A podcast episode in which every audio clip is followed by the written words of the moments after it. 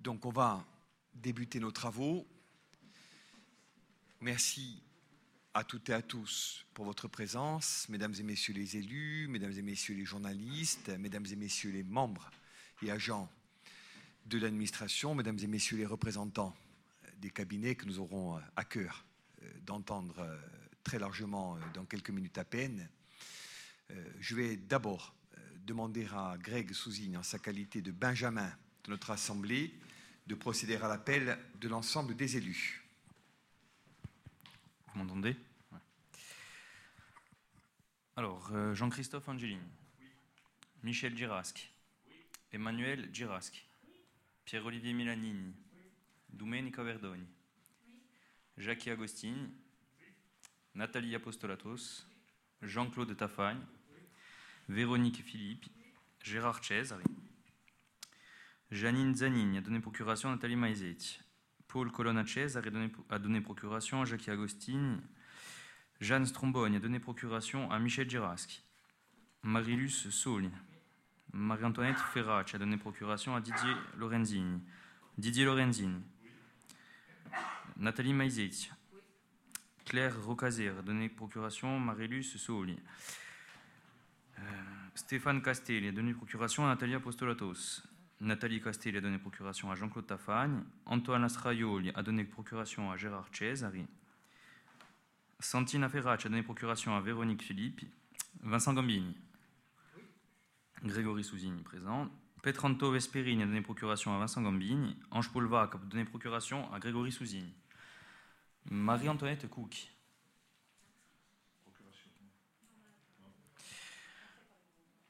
Joseph Tafagne. Christiane Reves a donné procuration à Florence Valle. Camille de Rocazer. Absent. Georges Mel. Étienne Chez a donné procuration à Georges Mel et Florence Valle.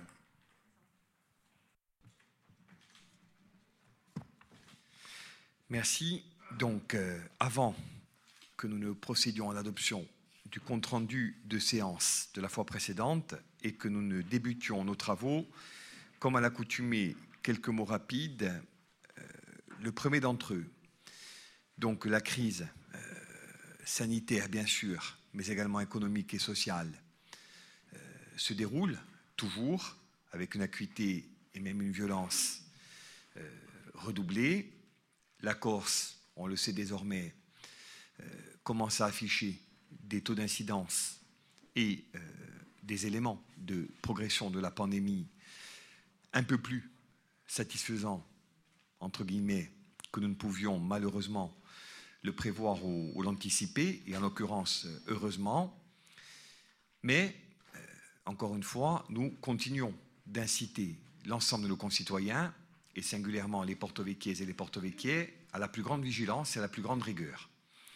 Et ces fêtes de fin d'année, qui sont par nature propices à la convivialité, aux retrouvailles, aux regroupements familiaux, ne doivent pas nous éloigner de cet objectif constant auquel la commune tient particulièrement, de respect scrupuleux des gestes barrières, des mesures de distanciation sociale et bien sûr en toile de fond de port généralisé du masque. Ceci étant posé, il n'en demeure pas moins que nous devons interroger l'application des dites mesures en fonction d'une réalité. Nous l'avons dit en d'autres lieux et en d'autres occurrences, je le redis ce soir, depuis euh, cette salle euh, du conseil municipal, peut-être serait-il temps d'interroger aussi les territoires les régions, les communautés qui ont un rapport singulier à ces réalités et qui peut-être mériteraient d'être entendus et respectés bien plus qu'ils ne le sont aujourd'hui. Nous savons que la crise est encore devant nous. La crise sanitaire, bien sûr, je vous renvoie à la découverte euh, d'une souche ou d'un virus euh, ayant muté notamment au Royaume-Uni, avec un déchaînement légitime d'inquiétude et d'interrogation à l'échelle mondiale, et en même temps, même si la préoccupation est seconde, à ce que certains économistes aujourd'hui à l'échelle mondiale commencent à qualifier de récession en double creux, avec en gros, à la faveur du second confinement, des impacts économiques et sociaux structurants est profondément ancré dans l'évolution systémique des années prochaines. Ce qui, en gros, nous renvoie à l'idée, bien sûr, que nous devrons vivre ou coexister avec le virus. On nous l'a dit, on l'a entendu et malheureusement euh, compris, mais aussi avec une crise dont les effets, au moment où nous parlons, ne peuvent pas être quantifiés. Alors, depuis cette commune, comme partout ailleurs, principe de prudence et de précaution. Et en tout premier lieu, en toutes circonstances, respect absolu des prescriptions édictées en matière sanitaire.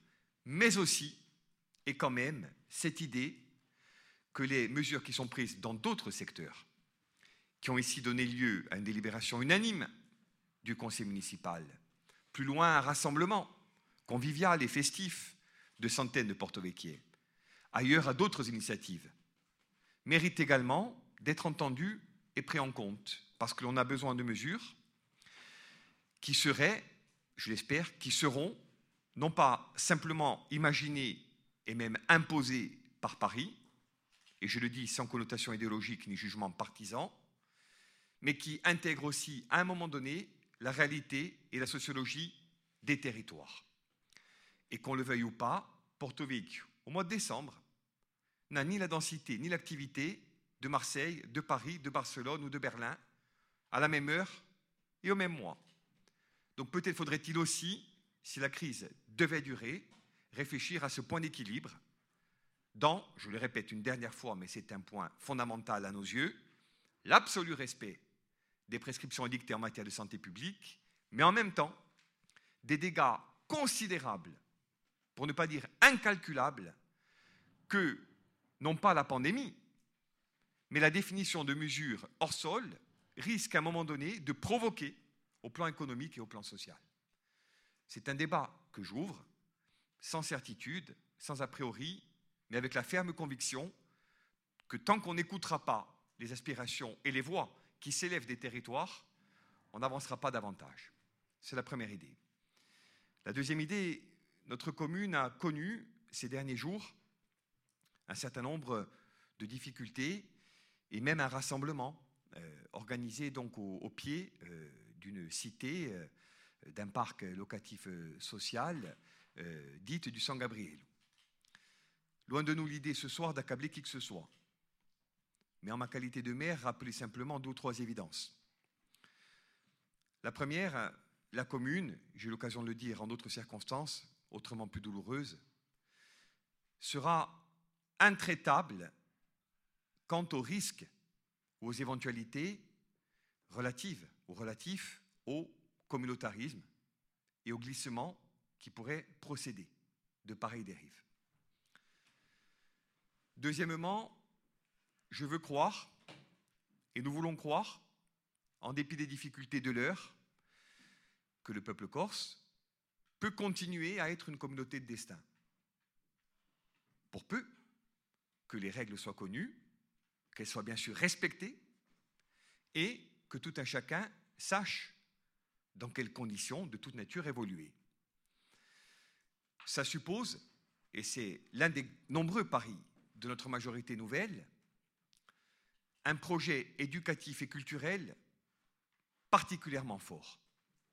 Parce que l'on sait que c'est par l'éducation, l'accès pour tous à la culture, que s'organisent aussi les conditions du dialogue, de l'intégration et, dirons-nous, de l'aspiration à vivre en communauté. C'est l'un des défis, encore une fois, très nombreux auxquels nous sommes collectivement confrontés mais que nous avons à cœur de relever. Dernière idée, aucun porto aucune porto ne peut se sentir en difficulté, ne peut laisser prospérer au sein de sa famille ou ailleurs le moindre sentiment d'insécurité. Nous serons donc là aussi, dans le respect des deux réalités que je viens brièvement de rappeler, particulièrement vigilants et serons aux côtés de celles et ceux qui ont eu à vivre un certain nombre de difficultés. Tout ceci pour euh, terminer en vous disant que si nous n'étions pas présents en tant que majorité municipale à ce rassemblement, des plaintes ont été déposées de part et d'autre, nous laissons la justice le soin, euh, dirons-nous, de faire des choses. Euh, nous n'avons pas moins écouté les deux parties et essayé de préserver ce qui nous tient à cœur et que je voudrais rappeler, qui tient en un mot et en un mot simple, la conciliation. Conciliation des familles, conciliation des communautés, conciliation des points de vue dans l'intérêt de tous et avec la claire volonté de mettre un terme au conflit latent ou plus fort qui menace la cohésion de la communauté porto-véquiaise. Je voulais rappeler ces principes parce qu'on a eu à en débattre ces derniers temps et qu'il me paraissait important d'un point de vue démocratique et éthique de les rappeler ce soir solennellement au moment où nous ouvrons les travaux du conseil municipal. Troisièmement et enfin, nous avons, durant ces derniers mois, et notamment à la faveur euh, de la campagne électorale passée, évoqué la nécessité d'audit. Il faut que les choses soient claires pour les porto-véquiers qui nous écoutent et au-delà pour les Corses qui sont peut-être curieux euh, de, de participer à nos débats. Il n'y a pas pour nous de volonté de clouer au pilori ou d'accabler qui que ce soit. Les choses sont claires. Et si nous avons sollicité, et je les remercie pour leurs travaux et pour leur diligence, les cabinets qui sont ce soir représentés, c'est précisément parce que nous voulions l'expertise et l'avis d'un tiers sachant et pas le propos nécessairement orienté d'une majorité nouvelle.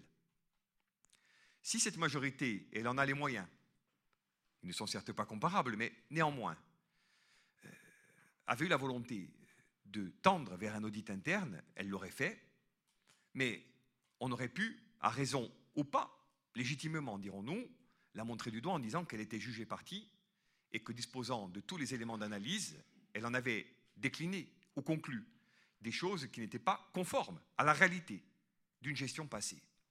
Tel ne fut pas notre point de vue, et au moment où nous avons effectivement sollicité les cabinets ici présents, nous avons voulu placer nos travaux du soir et des temps qui viennent sous le signe de l'indépendance, de la parfaite objectivité et bien sûr de l'impartialité. L'idée n'est donc pas, je le dis solennellement et clairement, d'accabler, de clouer et de polémiquer. Néanmoins, et je le dis avec autant de fermeté et tout autant de clarté, le but n'est pas davantage de tendre vers une espèce de magma qui associerait dans un même élan ce qui fut fait et ce qui sera. Les qui ont fait un choix de respect, mais d'alternance. Et ce choix d'alternance, il induit des choix politiques et des priorités qui sont nécessairement d'une nature un peu différente sur un certain nombre de plans, voire sur certains autres très différentes. Et ce que nous voulons, depuis l'audit qui a été demandé, c'est tout simplement une chose. Les moyens de cette politique. Ce qui s'est passé, c'est passé. Et aujourd'hui, ce que nous voulons, c'est rassembler les porto-véquiers, finir de les réconcilier, et une fois notre communauté unie, l'imposer pacifiquement, et de nouveau sur la scène insulaire et au-delà, comme étant une communauté de vie et de projet. Et cette capacité à transcender les clivages et à bousculer les lignes anciennes, elle est depuis l'origine notre marque de fabrique. Elle a porté notre campagne, il n'y a aucune raison qu'elle ne porte pas notre mandature. Mais je le répète, ce souci de rassemblement n'exclut pas ce souci, pour ne pas dire cette exigence, de clarté. Et avoir les moyens de notre politique, eh bien, nous oblige un temps soit peu à faire la lumière sur ce qui s'est produit jusqu'ici, encore une fois, sans souci d'accabler, mais dans la claire volonté de mettre en lumière et surtout, ce pourquoi nous aurons besoin de toutes et de tous, de jeter les bases du porte-véhicule des 20 ou 30 prochaines années, à partir d'éléments budgétaires clarifiés, de choix politiques assumés et de priorités renouvelé. Voilà ce que je voulais dire ce soir en ouverture de nos propos, mais vous l'avez compris, l'état d'esprit qui nous anime demeure invariablement le même. Dire les choses, ne pas les taire, les mettre en lumière, mais en même temps apaiser, réconcilier et rassembler. Puissent les travaux du soir nous aider un temps soit peu dans des matières qui, au demeurant et de façon classique, ne se prêtent pas à des élans et à des emportements euh, particuliers, mais pour techniques qu'elles puissent être, elles n'en sont pas moins très importantes. Je vous remercie et je vais maintenant, en ouverture de nos travaux, vous demander d'approuver le compte-rendu de décision numéro 5-2020 de la dernière réunion du Conseil municipal.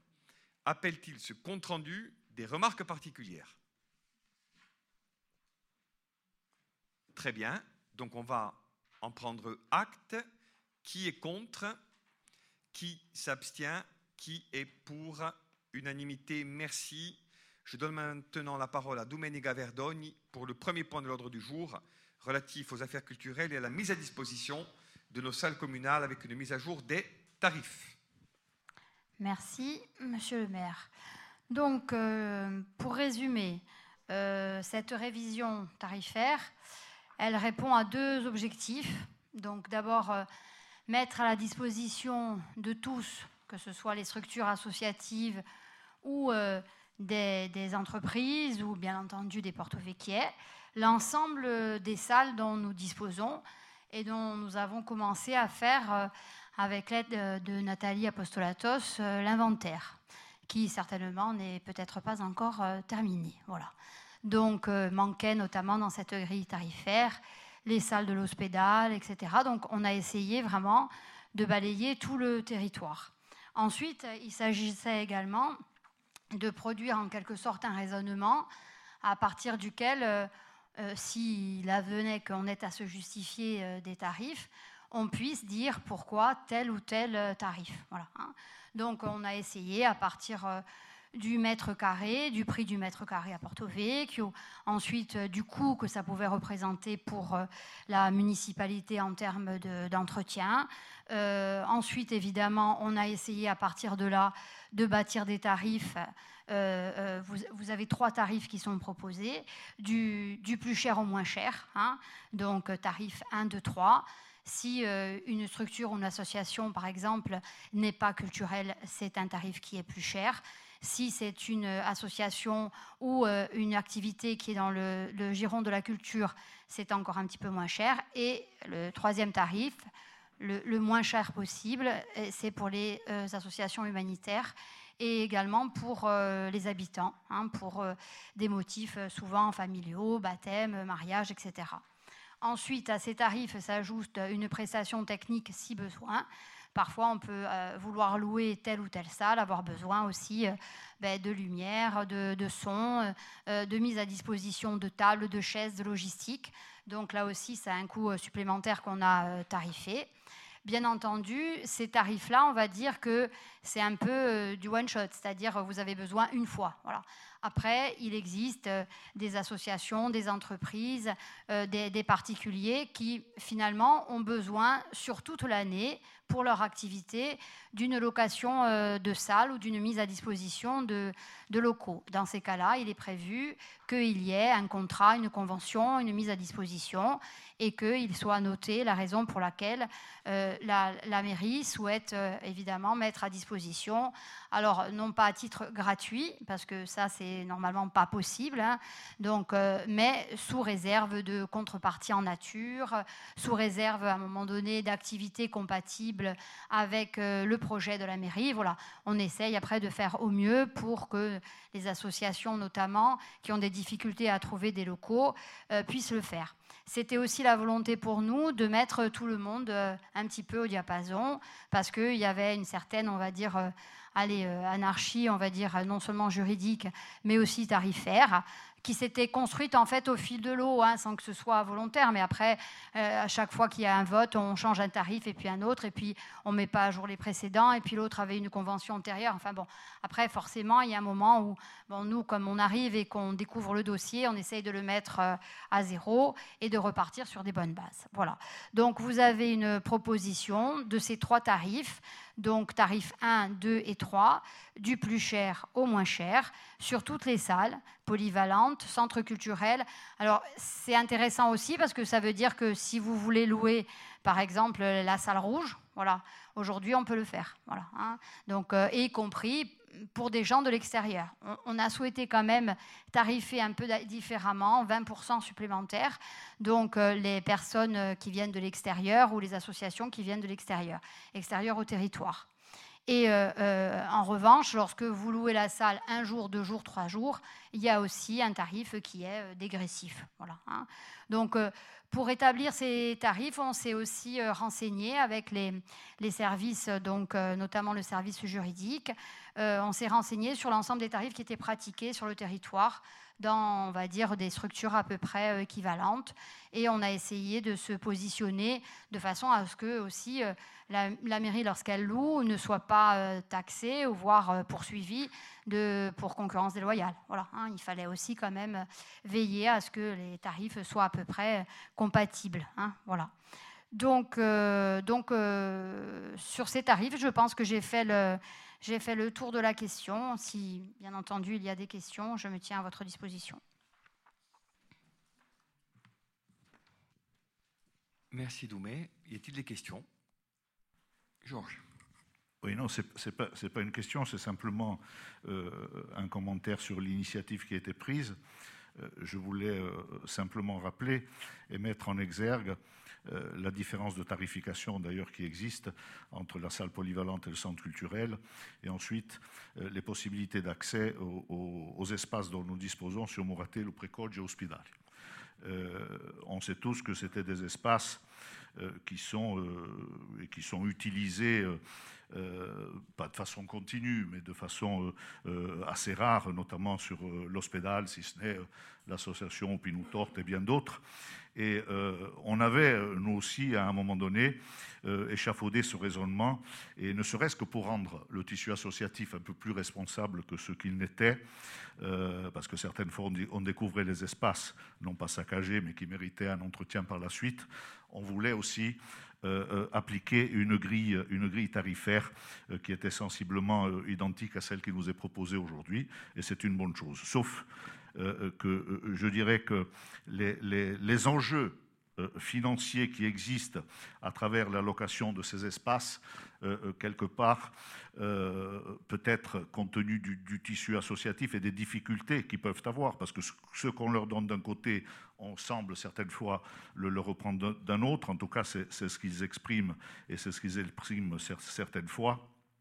Je ne dis pas que ça n'est pas judicieux, mais je dis simplement euh, euh, que ce n'est pas là-dessus euh, que l'on va rentabiliser ou renouer avec une, fiscalité qui pourrait être adéquate ou qui pourrait quelque part trouver une issue favorable sur l'ensemble des travaux qui sont les nôtres. maintenant, sur, le projet en lui-même, euh, euh, le, groupe euh, votera pour, bien entendu. Mais je voulais quand même faire, faire ce, commentaire parce que ça me semble, et il n'y a qu'à voir la disparité qui existe au niveau des tarifs, c'est ce que je voulais mettre en exergue et en évidence. Euh, sur le centre culturel, ça existait déjà, puisque euh, on, l'avait mis en place euh, lorsqu'il y avait des, congrès de déontologie ou de, médecins ou autres. Il y avait une tarification, bien entendu, qui, leur était appliquée, qui était sensiblement identique à celle-ci. pareil sur la salle polyvalente, mais sur les autres espaces, peut-être qu'on aurait pu, pour cette année, pour cette année, compte tenu euh, euh, des difficultés du tissu associatif et compte tenu des difficultés que l'on peut rencontrer, peut-être soit pratiquer un abattement, même si je ne conteste en aucun cas les montants qui sont affichés ici, parce que ce sont des montants dérisoires, mais par principe, par principe. Voilà. Juste pour répondre de façon générale, d'abord, comme je l'ai rappelé, ce sont des tarifs qui s'appliquent lorsque Éventuellement, quelqu'un demande la salle une fois. Lorsqu'il s'agit d'associations qui utilisent les locaux sur le long terme, euh, il y a une convention de mise à disposition de contrat. Donc ça, c'est clairement dit. Donc c'est dans ce cas-là peut-être que les associations que tu as citées viendront euh, s'inscrire.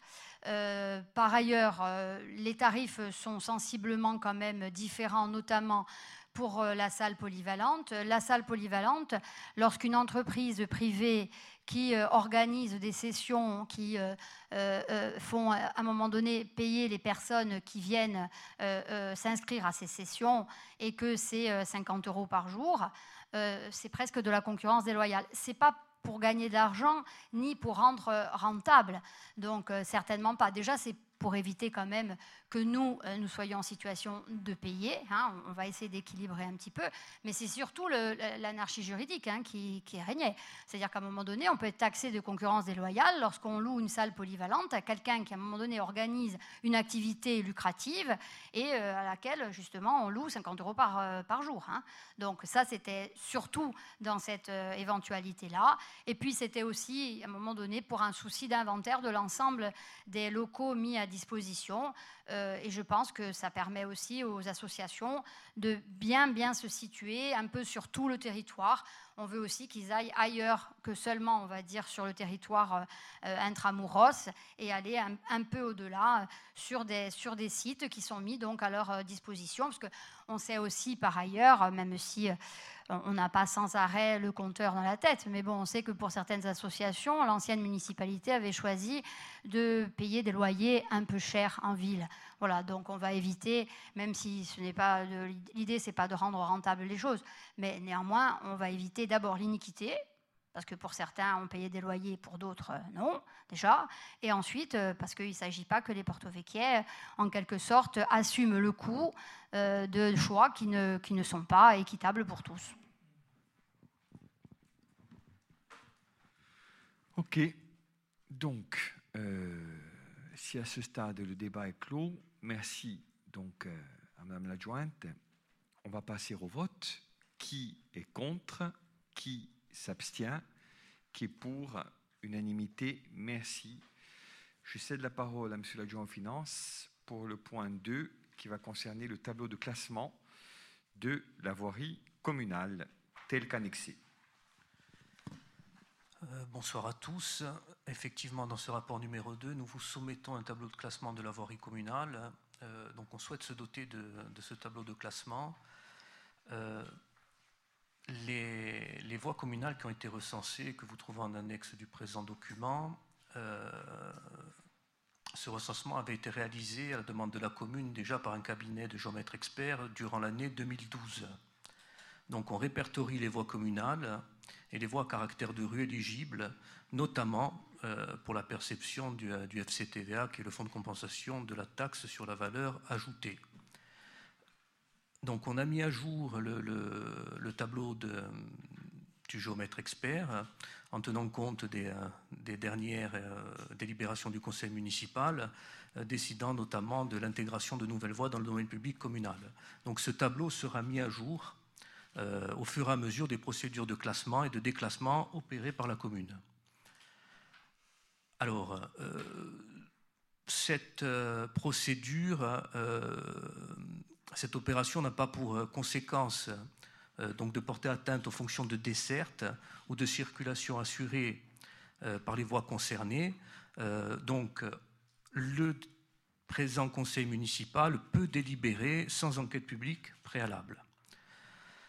Donc, on propose à l'Assemblée d'adopter ce tableau de classement de la voirie communale à savoir qu'on peut corréler finalement ce chantier de, classement des voiries communales avec deux autres chantiers euh, qui sont des chantiers importants pour la, commune et, euh, qui, vont être opérés durant cette mandature. C'est le chantier d'adressage qui est très important et qui, pour ma part, est, l'un des chantiers phares également parce qu'il permettra en termes de remontée de recettes fiscales euh, d'être, de, gérer les choses de façon plus optimale et d'avoir des remontées plus efficaces. Donc là, il y aura un travail avec les, euh, les services notamment de la, DGFIP, mais également avec un autre chantier qui est le chantier de la, toponymie.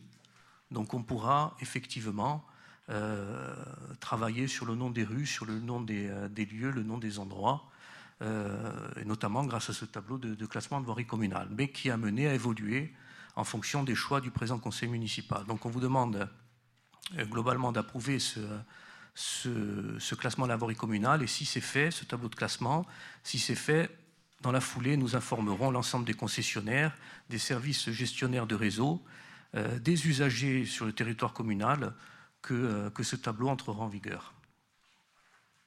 Voilà, monsieur le maire. Merci. Merci, Jackie. Donc, y a-t-il des remarques Georges? La, seule remarque que je puisse faire, euh, c'est que eh ben, c'est une, grande satisfaction de voir que c'est un projet euh, qui euh, ait la possibilité d'aboutir.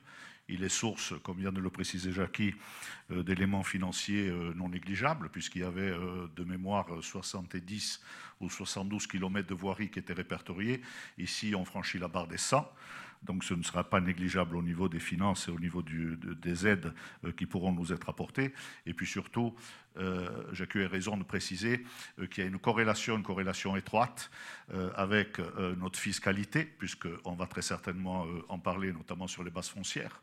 Et on verra bien qu'il y a une adéquation qui est essentielle dans le domaine et qui portera ses fruits, d'autant plus que ce travail a été mené à bien. Très bien. Oui, Nathalie. Petite précision, euh, on, va faire un travail particulier au niveau des nominations de l'ensemble de ces voix auprès des associations.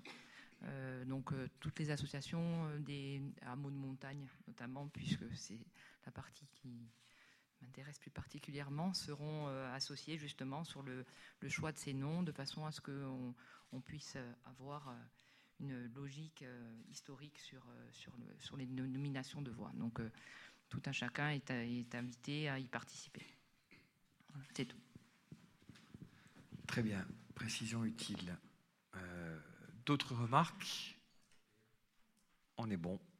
Donc on va passer au vote. Qui est contre? Qui s'abstient? Qui est pour? Unanimité Merci. On va maintenant passer au point 3, ce qui me permet de préciser une ou deux petites choses. La première, nous avons remis sur table donc des éléments relatifs à la collecte hein, et donc aux, attributions de compensation et euh, aux charges transférées. Pourquoi ce soir? Euh, Tout simplement parce qu'en plus des éléments qui vous ont déjà été transmis, nous avons voulu euh, actualiser l'ensemble des données disponibles et notamment inclure les éléments d'une réunion qui s'est tenue entre le moment où nous avons convoqué ce conseil et le moment présent. Donc vous avez une transparence qui est complète sur euh, les éléments relatifs à, la CLECT. Deuxième élément, celui donc du budget principal au sens de la proposition de DM.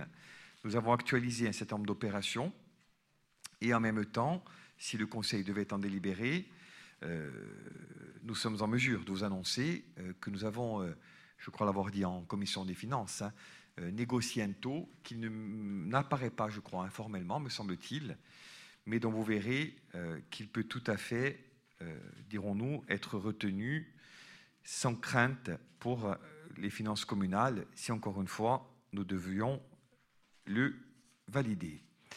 Vous avez également, pour chacune des recettes et des dépenses, un certain nombre de précisions qui vous sont apportées.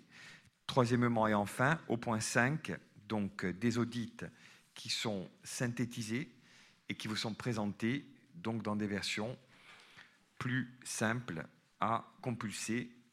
Voilà un petit peu l'objet des éléments qui vous ont été remis sur table. Je donne donc la parole à Jackie pour le point 3.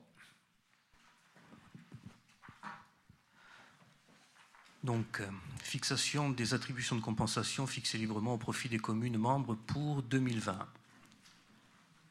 Alors, effectivement, chaque année, la communauté de communes du Sud-Corse euh, fixe des attributions de compensation en faveur des, euh, communes. cette procédure a pour objet effectivement d'assurer la neutralité budgétaire lors des transferts de compétences entre le PCI et les communes. Alors, bref rappel quand même, un petit historique. Hein. Durant euh, les, deux premières années, euh, l'intégralité des recettes perçues par la communauté a été reversée aux communes par un dispositif d'attribution de compensation provisoire. Hein. Alors la CLECT 2, donc Commission locale d'évaluation des charges transférées, euh, donc la CLECT numéro 2 s'était réunie en novembre 2015 pour évaluer les charges nettes relatives au, au transfert de la compétence déchets la CLECT 3, en décembre 2016, euh, transfert des compétences concernant les transports scolaires, installations sportives et l'abattoir pour Porto Vecchio. La CLECT 4, en date du 20 décembre 2019, euh, concernait le transfert des charges pour le stade Claude Pas pour Porto Vecchio et la compétence transport scolaire pour Bonifacio, et, également des infrastructures sur Lecce. Alors, hormis donc les réductions liées au transfert, les communes continuaient quand même de percevoir des assais allant au-delà de la fiscalité économique. Euh, la, communauté de communes reversait l'intégralité des dégrèvements, des exonérations fiscales, la compensation DGF qu'elle percevait, ne conservant rien dans son propre budget. Euh, aujourd'hui, ce dispositif est, euh, terminé et ça a été dû au fait de la mise en place de l'administration, de la montée en puissance de la communauté de, communes, de la prise en compte par la communauté de communes des diverses compétences qui lui sont, sont propres. donc tous les ans, au moment du vote du budget, euh, la communauté met en place ce dispositif des attributions compensation et doit demander aux conseils municipaux de chaque commune euh, d'adopter la même délibération afin de pouvoir procéder au versement des allocations. Alors, euh, la CLECT 5, on en reviendra lors de la présentation de la décision modificative numéro 2 sur le budget principal. la CLECT 5 n'était pas prévue dans le BP 2020 nous avons décidé, avec la communauté de communes, euh, de l'intégrer cette année euh, pour préserver une sincérité totale des comptes. Donc la CLECT 5 s'est réunie la semaine dernière afin de fixer le coût des charges induites par le transfert de l'Office de tourisme à la communauté de communes, Office municipal de tourisme à la communauté de communes, puisque le transfert était effectif à partir du 1er janvier 2020. Donc comme on est toujours sur la même année budgétaire, euh, nous avons privilégié la sincérité des comptes et dire on l'intègre cette année dans le budget, en sachant quand même qu'il était prévu euh, au, budget principal une recette de 858 000 euros euh, devant provenir de la communauté de communes. on a privilégié la sincérité des comptes. On a dit cette recette, finalement, on ne doit pas l'avoir, puisque cet office a un coût et la communauté de, communes a toute légitimité, effectivement, euh, pour qu'on lui verse le montant finalement de ce transfert. Donc on n'en est plus à toucher une recette de 858 000 euros, mais je rentrerai dans le détail tout à l'heure, mais plutôt à verser une compensation de 240 000 euros. Donc le BP 2020 n'intégrait pas finalement cette perte de recettes, euh, et on verra ensuite l'impact que ça a pu avoir, notamment sur le budget communal. Euh, donc une estimation de coût au moment où on a fait effectivement le, premier, euh, RCM était d'un million cent. Alors la, la, collecte s'est réunie, on est plutôt sur du 1 million 73 000 euros. Euh, donc c'est ce que je dis, la collecte devient donc négative pour la ville. Elle devient négative, on va dire, ad vitam aeternam. Donc tous les ans, finalement, on ne peut plus compter sur cette recette euh, complémentaire pour la ville. Tous les ans, nous devrons pour le moment verser 241 000 euros à la communauté de communes. Et peut-être que ça augmentera notamment, euh, puisqu'il y a d'autres euh, ouvrages, euh, d'autres sites qui ont vocation à être transférés à la communauté de communes. Alors sachez quand même globalement qu'il y a un travail intéressant, très intéressant qui, est fait donc avec bon, le président de la communauté de communes, mais surtout avec ses, avec ses services et avec la DGS notamment, euh, parce qu'il y a un travail aussi à faire sur la fiscalité, notamment la fiscalité économique, puisque la communauté de communes, finalement, touche la, fiscalité économique euh, de la commune de Porto Vecchio. Donc, vous avez un tableau donc, qui est joint en annexe et qui retrace euh, globalement l'historique des différentes CLECT et notamment l'intégration de cette CLECT. Donc, la dépense aujourd'hui sur les AC est estimée à 241 920,26 euros. Monsieur le maire. Merci, Jackie. Donc, sur ce chapitre de la CLECT, bon, toutes les, explications ont été fournies. On a déjà eu l'occasion d'en débattre assez largement en commission des finances. et la commune a pu, la majorité a pu euh, préciser euh, des termes de son choix. Ce que nous souhaitons, et on le verra avec encore euh, plus de précision à la faveur des débats suivants, c'est euh, régler euh, le plus largement possible, pour ne pas dire en, totalité, euh, la question donc des deux ou trois passifs ou, supports qu'il nous fallait traiter, Jacques l'a dit, hein, on a une évolution concernant la collecte, avec donc l'idée qu'on doit désormais se priver de cette recette au sens classique du terme, et dans un New Deal avec la Comcom, repenser les choses pour une période longue. Donc, à travers cette décision, nous mettons dès cette année, quand nous aurions pu étaler un temps soit peu hein, les choses et atténuer relativement la douleur du moment, ben, nous avons voulu aller au bout de nos responsabilités. Je crois que c'était salué en commission, mais on en reparlera. Et assumer politiquement et techniquement en un acte unique cette volonté municipale.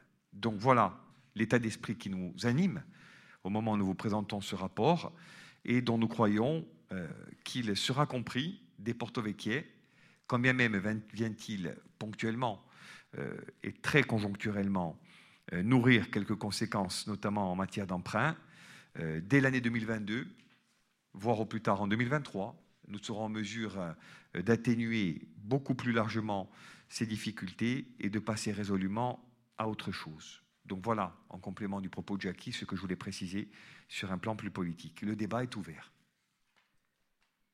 Georges?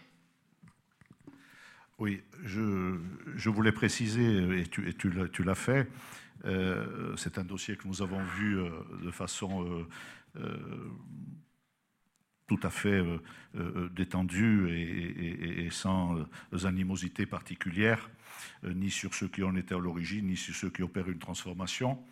on a vu tout ça en commission des finances. J'ai précisé en commission des finances qu'à un moment donné, il fallait manifester un courage politique. C'est ce que vous faites. nous voterons pour, bien entendu. Et j'ai précisé aussi à Jackie les principes de fonctionnement, même si c'était des choses qu'il qu maîtrisait et que l'ensemble de la commission des finances maîtrisait, c'est que jusqu'à aujourd'hui, au niveau de la communauté de communes, l'ensemble des maires, nous avions fait le choix de reverser l'ensemble des sommes qui n'étaient pas utilisées par la Comcom en allocation compensatrice. Pourquoi? Parce que ça ne faisait que thésauriser au niveau de la communauté de communes et ça alourdissait les finances de l'ensemble des collectivités. Donc aujourd'hui, c'est un juste retour parce qu'on pourrait dire eh bien, ça a duré le temps que ça a duré. À un moment donné, il fallait mettre fin. Et euh, je souligne donc euh, l'engagement euh, collectif qui peut être le nôtre à travers cette décision, parce que c'est une décision de bon sens, et c'est celle qui permet à un moment donné d'avoir des comptes clairs pour l'ensemble des personnes qui éventuellement contrôleraient les initiatives que nous sommes censés prendre. En tout cas, nous voterons pour, parce que c'est du bon sens. Merci Georges pour euh, cette précision qui est la bienvenue et pour euh, ce souci effectivement de, clarification. Euh, on en est tous d'accord et je l'ai dit, hein, la commission des finances déjà l'avait un peu illustré. Donc il est bien que les débats du conseil municipal continuent dans la même dynamique. Bien, donc on va voter ce point 3. Qui est contre? Qui s'abstient? Qui est pour? Unanimité Merci je laisse la parole à Jackie pour le point 4.1 relatif à la DM numéro 2 qui vous est ici proposé. Effectivement, Monsieur le maire, c'est la DM numéro 2 concernant le budget principal. Nous passerons également, nous proposerons une DM numéro 1 pour le budget annexe de l'eau et une DM numéro 1 pour le budget annexe concernant les transports urbains. Alors tout d'abord, le, le budget principal alors cette décision modificative budgétaire numéro 1, numéro 2, excusez-moi, va permettre euh, d'ajuster effectivement le, budget en fonction des différents événements euh, qu'on a pu connaître durant cette année 2020, donc notamment l'attribution de compensation dont on vient de parler assez largement. Euh, pour rappel, il y a une DM1 qui avait été adoptée lors du conseil municipal du 9 novembre 2020 Juste cette DM numéro 1 permettait finalement, euh, pour simplifier un peu les choses, euh, c'était d'augmenter le chapitre 012 euh, correspondant aux, charges de personnel qui, qui s'était vu augmenter de 338 000 euros de mémoire, augmentation principalement due notamment à la crise Covid et notamment à une continuité du service à la population. Comme on avait des agents fragiles, nous étions dans l'obligation et euh, il fallait le faire, euh, de les remplacer euh, et donc de faire appel effectivement à des, CDD pour pouvoir remplacer ce, personnel. on verra que bon, on est à 338 000 et qu'il y a une petite économie de 32 000 euros sur ce chapitre 012. donc cette DM numéro 2 permet d'intégrer ce dont on vient de parler concernant l'attribution de compensation, donc une recette euh, qui disparaît de, à hauteur de, 858 000 euros et une dépense de 241 000 euros. Mais elle permet aussi d'intégrer, euh, de rééquilibrer des opérations d'investissement en fonction de, des consommations réalisées et de restituer des crédits, notamment sur le chapitre 011, le chapitre concernant les charges de fonctionnement général, le 011 qui a souffert on doit le dire, d'un surcoût Covid relativement important. Mais j'y reviendrai un peu. Euh, et ça depuis euh, mars 2020 et depuis que, l'on connaît la crise sanitaire. Euh, il était.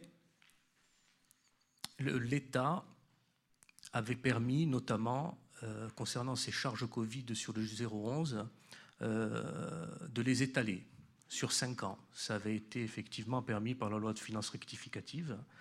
Euh, nous avons fait le, choix euh, de ne pas utiliser pour le moment, pour le moment donné, cet outil d'étalement des charges.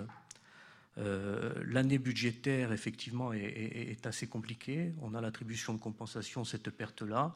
Donc on a fait le choix, pour ne pas impacter les années futures, de ne pas procéder à cet étalement des charges. Pourquoi?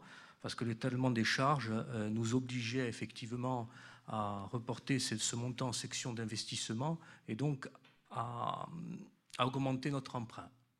Donc on dit, euh, on a dit, on a pris le, parti de dire on intègre tout cette année pour ne pas impacter les années futures. Euh, il faut savoir que sur les 011, les charges Covid représentent autour de 370 000 euros. Voilà. Alors je voudrais, euh, et j'y reviendrai rapidement, mais saluer euh, les efforts des services. Euh, dès qu'au mois d'août, on, a su effectivement que l'attribution de compensation ne serait pas globalement et qu'il y avait un risque qu'elle ne soit pas effectivement reversée à la commune. on a de suite compris que l'année budgétaire allait être relativement contrainte. Euh, et on a fait passer le message au, service en disant il faut essayer de limiter autant que faire se peut les dépenses de fonctionnement et notamment ce chapitre 011.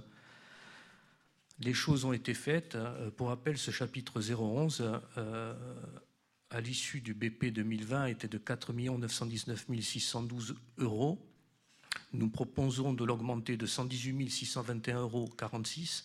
Donc ça va le porter à 5 038 233 euros en sachant qu'on a quand même 370 000 euros de charges Covid qui sont incluses dans ce, chapitre-là.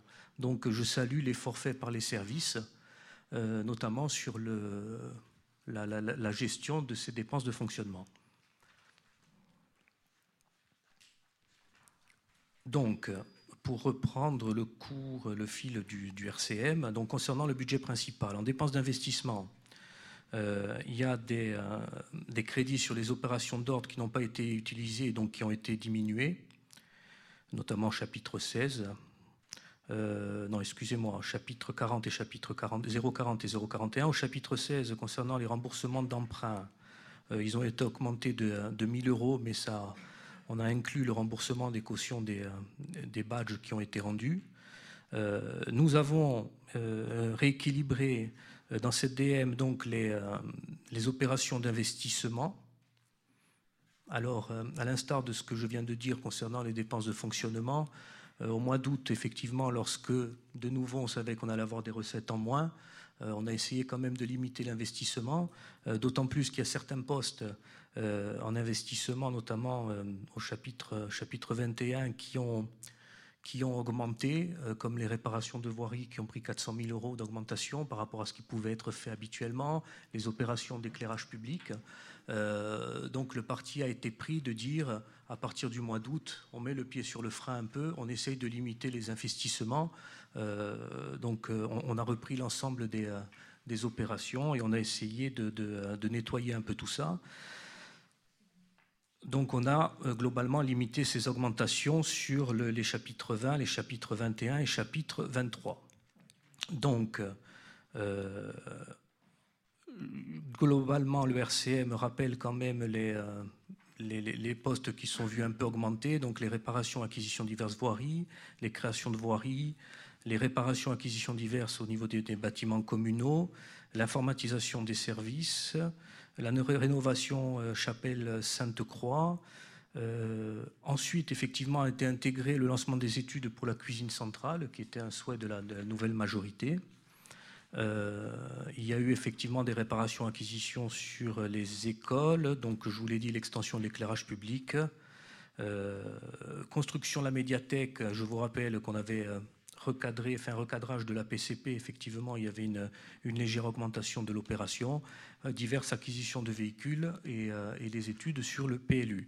Donc globalement, par chapitre, le chapitre 040 en dépenses d'investissement a été diminué de 15 000 euros, le chapitre 041 de 220 000, euh, les remboursements d'emprunts ont augmenté de 1 000 euros et les euh, chapitres 20, 21, 23 ont donc un peu augmenté, 173 591 pour le chapitre 20, 225 565 pour le chapitre 21, 12 294 pour le chapitre 23. Globalement, les mouvements euh, sur les dépenses d'investissement, euh, le mouvement est de 177 154,46 euros.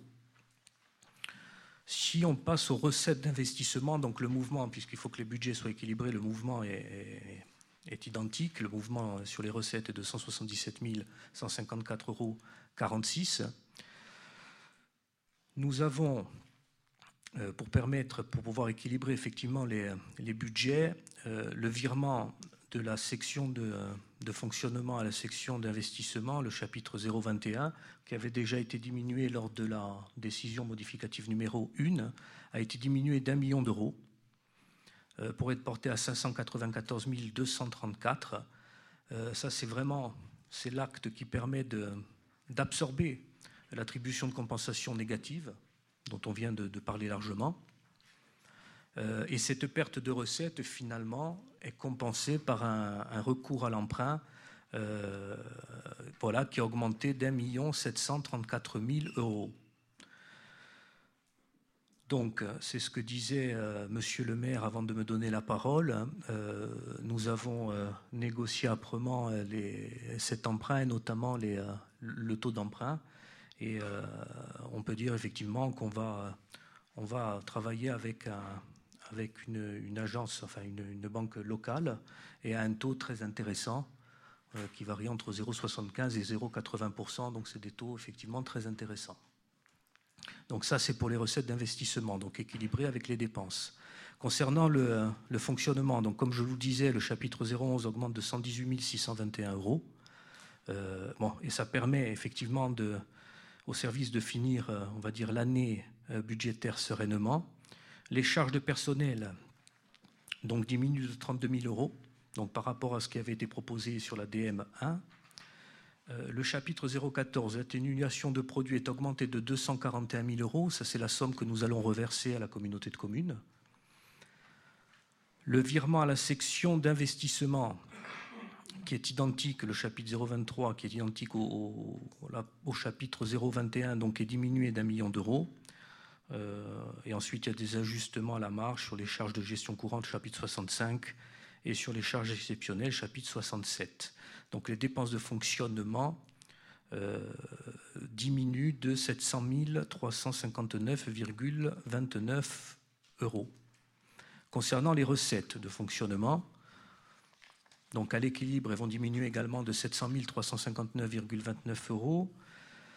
La décision modificative numéro 2 donc, prend acte, comme je vous l'ai dit euh, dans mes euh, propos liminaires, prend acte de l'impact de conséquents de la crise sanitaire, notamment sur le chapitre 70. Il faut savoir ce chapitre 70, qui sont les produits de services, domaines et ventes diverses. une année normale, c'est un chapitre qui tourne autour d'un million neuf. Dans le BP 2020, nous avions inscrit 1 394 968 euros.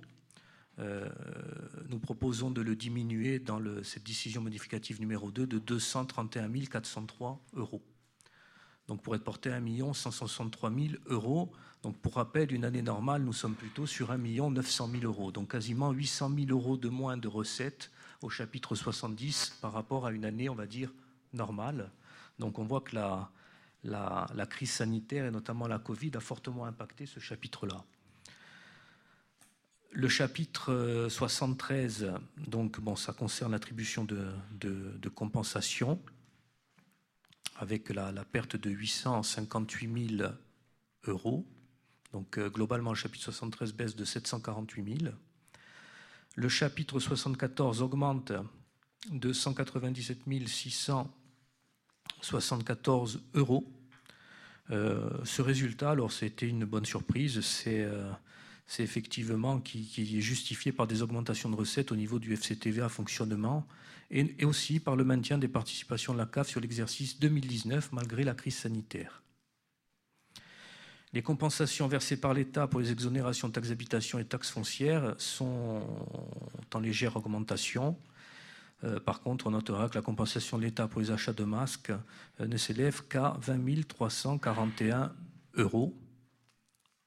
Et les recettes exceptionnelles donc, augmentent de 88 798 euros sous l'impulsion des remboursements d'indemnités journalières, de l'intégration des recettes de la régie de l'ex-office municipal de tourisme à hauteur de 22 000 euros et des frais d'enlèvement de véhicules.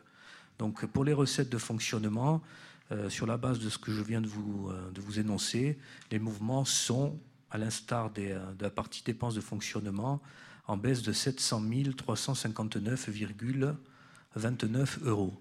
Moi, je voudrais juste revenir à ce stade-là, après je passerai au budget annexe des transports urbains. donc sur cette année quand même 2020 qui a été assez, assez exceptionnelle et qui a fortement impacté, au-delà de l'attribution de, de compensation, euh, les pertes de recettes ont été très importantes pour la, pour la ville. Euh, donc on a au chapitre 70 800 000 euros de recettes en moins sur une année normale, par rapport à une année normale. Euh, nous avons 370 000 euros au chapitre 011 en plus. Nous avons globalement sur les 300 000 euros d'augmentation du, du 012, on peut dire que les deux tiers globalement sont dus effectivement au, maintien des services à la population à cause effectivement de la, crise Covid. Donc on voit euh, rapidement que nous sommes autour du million 4, 1 million 4, 1 million 5 d'impact direct de la crise Covid sur les finances communales. Donc c'est une somme très importante et, euh, c'est important de le, souligner mais je pense que euh, dans le dernier rapport, et notamment la présentation de, l'audit financier, c'est des choses qui vont être abordées. Donc voilà pour le budget principal, monsieur le maire. Euh, concernant le budget annexe des transports urbains, donc là on vous présente la décision modificative numéro 1, euh, donc qui évolue effectivement parce qu'on prend acte de la progression de la recette générée par le versement mobilité. Euh, donc le chapitre 73 hein, sur les recettes d'exploitation, les produits issus de la fiscalité, il était prévu 450 000 euros au BP 2020 et une augmentation intéressante de 143 609,11 euros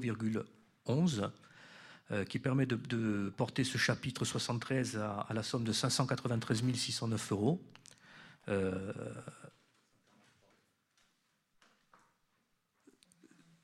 il y a un, rapport, comme a dit Monsieur le maire, un rapport a été déposé euh, en, amont du conseil municipal. Euh, mais vous avez effectivement soulevé l'erreur euh, qu'il y avait dans le, dans le précédent rapport. et donc ça a permis, cette recette complémentaire, ça a permis d'augmenter effectivement les charges à caractère général, le 0,11. En gros, ça a permis surtout à la collectivité, parce que euh, ce budget transport est équilibré euh, notamment par une, dotation du budget principal qui vient effectivement euh, abonder le, budget transport et ça nous permet de ne pas toucher à ce, effectivement, à ce, versement qui est de l'ordre de 282 000 euros de mémoire. Donc voilà pour la, modification concernant le budget annexe des transports urbains. Concernant le budget annexe de l'eau, donc on a connu une augmentation des charges de personnel du 0,12 de 25 000 euros, qui correspond à, une IDV euh, d'un agent, donc une indemnité de, départ volontaire, euh, et qui a pu être équilibrée effectivement euh, par la suppression de ces 25 000 euros sur les charges à caractère, à caractère général. Voilà, monsieur le maire, concernant la DM2 budget principal, DM1 transport urbain, DM1 budget annexe de l'eau. Merci, monsieur l'adjoint. Donc, pour ce compte rendu et cette présentation fort détaillée, on va donc passer au, débat. Y a-t-il euh, sur ce rapport des remarques particulières?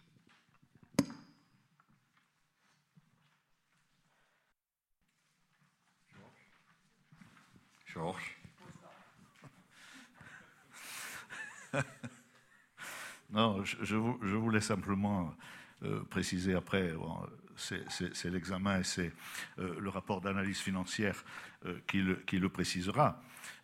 Jackie a, fait état donc, du montant qui est une, surprise, certes, s'il y avait des choses qui pouvaient être appréhendées sur la lutte de, efficace que l'on a menée de façon conjointe sur, sur, le Covid.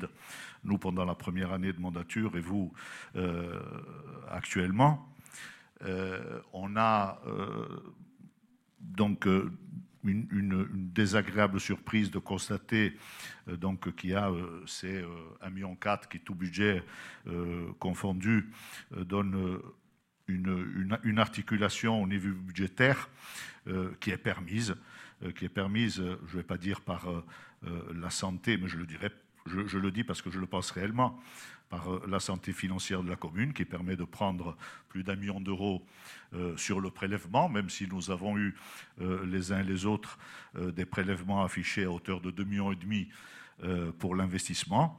Aujourd'hui, ben, on a fait ce choix, vous avez fait ce choix.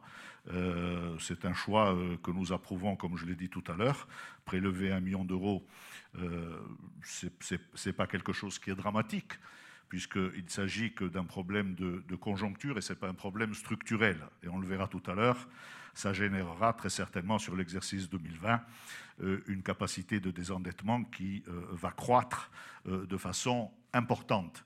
Mais on le sait, à un moment donné, il y a des choix qui s'imposent euh, euh, c'est un choix, euh, un choix courageux. Il y a un affichage qui sera à digérer.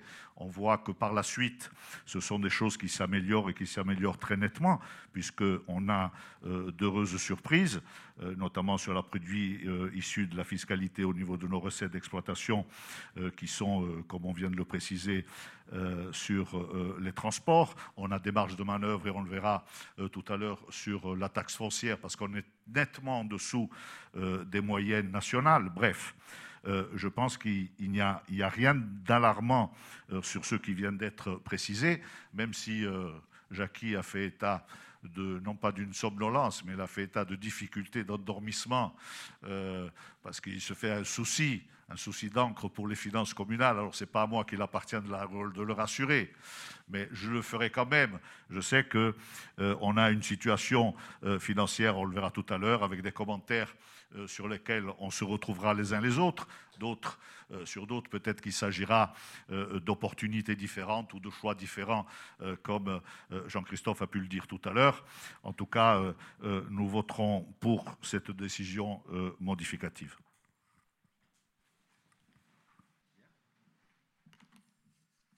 Non, juste, je voudrais remercier Georges de prendre soin de ma santé. C'est très sympathique de ta part. Surtout que nous sommes qu'au début de la mandature. Surtout que nous ne sommes qu'au début de la mandature, effectivement. Sois prudent. Oh, ne t'inquiète pas pour moi, je t'assure. Ne t'inquiète pas pour moi, Georges. Mais ta sollicitude me touche, mais tu t'imagines même pas. Euh, voilà, comme ça on est d'accord. Euh, non, moi je voudrais vraiment insister sur le choix de, de, l'exécutif euh, de, d'être sincère dans la présentation des comptes parce que c'est des choses effectivement que, les services de l'État ont, pu reprocher, mais à Porto Vecchio et à d'autres communes, que la Chambre régionale des comptes aussi peut reprocher. donc on a fait le choix fort d'être très sincère dans la présentation des comptes, d'essayer de de, tout aplanir, en sachant qu'il y aura encore des choses sur lesquelles il faudra travailler. Et là, je me tourne vers, euh, vers les services. Effectivement, il y aura un gros travail, euh, parce qu'il y a encore des, euh, des, questions en, suspens qu'il faudra effectivement régler.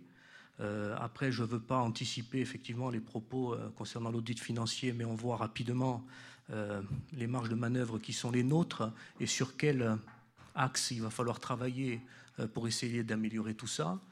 L'année 2020, effectivement, est une année compliquée. Le Covid, la crise sanitaire, personne ne pouvait la prévoir. Euh, elle est là. Euh, elle impacte fortement notre, notre budget. Mais je crois que c'est à nous, comme a dit Monsieur le maire, de, effectivement, de, trouver les, les, solutions et, de travailler tous ensemble à ce que cette situation, effectivement, se, on va dire, qu'on arrive à se remettre dans le droit chemin euh, et, essayer de, mettre en place tous les outils qui sont les nôtres, et, il y en a, euh, pour essayer de, effectivement de, réaliser l'ensemble des investissements que, que, nous souhaitons réaliser pour les Porto euh, donc avec du travail, avec de la volonté, je pense sincèrement que c'est des choses effectivement qui peuvent être réalisées.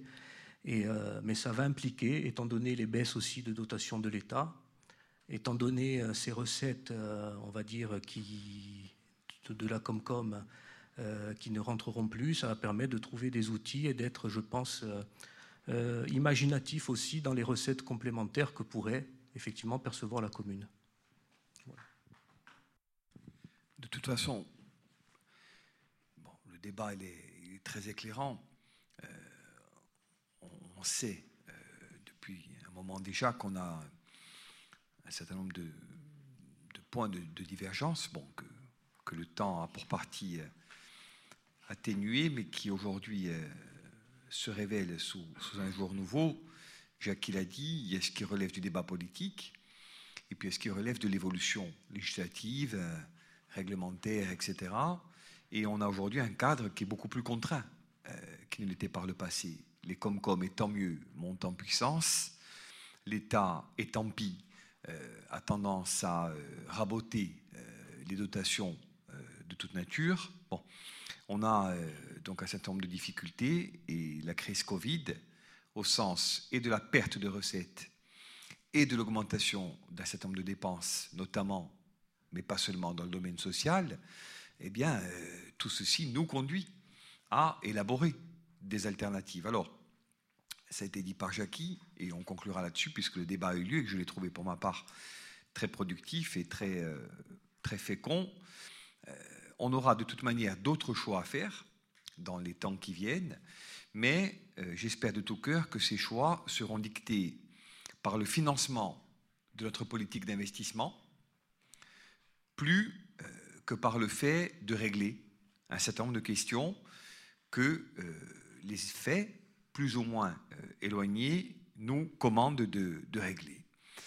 Euh, c'est le souhait que je veux euh, exprimer ce soir et je pense dans les temps qui viennent et collectivement, à l'aune de gros sujets dont on a déjà commencé à débattre, hein, l'extension du port, etc., nous aurons donc l'occasion d'y revenir.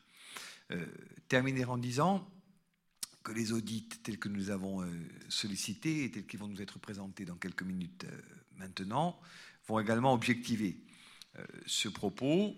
Euh, on a une stratégie qui est claire, mais dont je voudrais, pour ma part, euh, et sous le contrôle de la majorité municipale et puis de l'ensemble du Conseil, qu'elle soit débattue, exposée après le compte-rendu des audits et, pas en amont. Jackie, en sa qualité d'adjoint en finance, en est un peu le garant, et on lui fait confiance.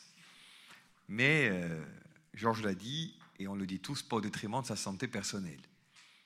Donc ça, c'est aussi un souhait partagé. Plus sérieusement, on va passer au vote. Qui est contre? Qui s'abstient? Qui est pour? Merci. On va maintenant passer au point 2, dont je vous rappelle qu'il doit conditionner l'ouverture de crédit de la section d'investissement, laquelle, euh, comme à l'accoutumée euh, et conformément au texte en vigueur, doit s'opérer avant le vote hein, du BP 2021, et bien sûr dans la limite du quart des crédits de l'exercice précédent, lequel exercice vous est détaillé au travers de l'ensemble des budgets de notre commune. Donc je donne de nouveau la parole à Jackie. Euh, merci, monsieur le maire. Enfin, merci, mais euh, globalement, tout a été dit. Euh, alors, pour être un peu plus précis, donc, c'est le principe de l'annualité budgétaire, donc, qui met un terme à l'utilisation des crédits de la section d'investissement au 31 décembre de l'année et au 31 janvier concernant les, crédits de la section de, fonctionnement. afin de permettre la continuité de l'administration communale, dans la période comprise entre la fin de l'exercice précédent et le vote du, euh, BP 2021, euh, euh, le Code général des collectivités territoriales, CGCT, prévoit la reconduction automatique partielle des crédits votés au cours de l'exercice précédent dans les conditions suivantes. En section de fonctionnement, l'exécutif est autorisé à engager, à liquider, mandater les dépenses de la section fonctionnement dans la limite de celles inscrites au budget de l'année précédente. En section d'investissement, on est limité à un quart euh, des crédits ouverts au budget de l'exercice précédent. Donc euh, il convient de délibérer euh, sur les sommes effectivement qui vous sont présentées dans le, dans le RCM. Donc vous sont présentées les sommes pour l'ensemble des budgets, budget principal et budget annexe. Je vous épargne la lecture de tous ces chiffres. Donc sachez que on est sur un quart pour ce qui concerne la section d'investissement et que niveau fonctionnement, on est en droit d'engager les montants inscrits au budget de l'année précédente. Monsieur le maire. Très bien. c'est une opération euh, attendue. Euh, Appelle-t-il des remarques? Très bien. Donc on va passer au vote. Qui est contre? Qui s'abstient, qui est pour, unanimité, merci. Point tout aussi euh, formel, dirons-nous, le point 4.3 sur les créances irrécouvrables et l'admission en non-valeur. Jackie Effectivement, certaines créances communales sont irrécouvrables en raison d'abord soit de la caducité de la créance ou de l'insolvabilité ou tout simplement malheureusement la disparition du, euh, débiteur. Euh, donc le receveur municipal euh, qui en charge ces procédures de recouvrement peut solliciter l'exécutif municipal afin qu'il soumette au conseil municipal les dossiers concernés pour l'éventuelle admission en non-valeur et la suppression de ces créances. À titre d'observation quand même et à titre informatif, cette procédure ne met pas obstacle à l'exercice des poursuites et, notamment aujourd'hui, effectivement, nous, nous, allons admettre que 17 417,43 euros vont être admis en non-valeur, mais il y a la poursuite quand même euh, de la procédure. Il se peut effectivement que, nous puissions les, retrouver dans un futur plus ou moins proche ou pas. Donc, on vous propose euh, d'approuver les admissions en non-valeur pour un montant de 17 417 euros. Monsieur le maire pour un, montant qui somme toute assez, assez modéré. Qui est contre? Qui s'abstient? Qui est pour? Unanimité, merci. Point 4.4. Donc sur la régularisation d'un déficit de caisse.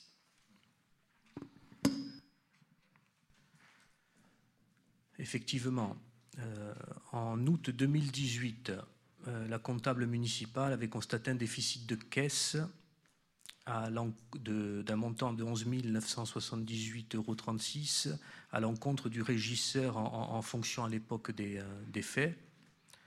Alors, euh, pour détailler les circonstances du déficit sont les suivantes. Il y a des titres de recettes émis au nom de la régie pour la période du 25 août au 10 octobre 2017 d'un montant de 63 491 euros. Les versements effectués par le régisseur euh, atteignait la somme de 51 513 euros. Donc le reste à payer par le régisseur était de 11 978 euros. Alors malgré les différentes recherches effectuées durant, durant ces années, hein, l'origine exacte du déficit n'a pas pu être déterminée, mais avec les efforts faits, le déficit a pu être quand même euh, le déficit était initialement de 45 000 euros, on l'a ramené à 11 978 euros. Euh, et ce déficit est apparu dans la période de réorganisation du service des régies stationnement. Euh, pour rappel, cette réorganisation a notamment abouti à la mise en place d'un nouvel outil informatique destiné à l'enregistrement et au suivi des recettes. Alors l'état de santé fragile du régisseur a, été pris en compte et euh, c'est ce qui avait provoqué effectivement le retard dans l'aboutissement des recherches et la mise en cause de la responsabilité personnelle et, pécuniaire de ce dernier. malheureusement, donc, ce, monsieur n'est plus, n'est plus parmi nous et, le déficit lors de, de son décès n'avait pas été apuré. Donc, la succession étant refusé par les héritiers, on propose d'apurer ce déficit de 11 978 euros et on imputera sur le budget communal en charge exceptionnelle l'article 678. Monsieur le maire.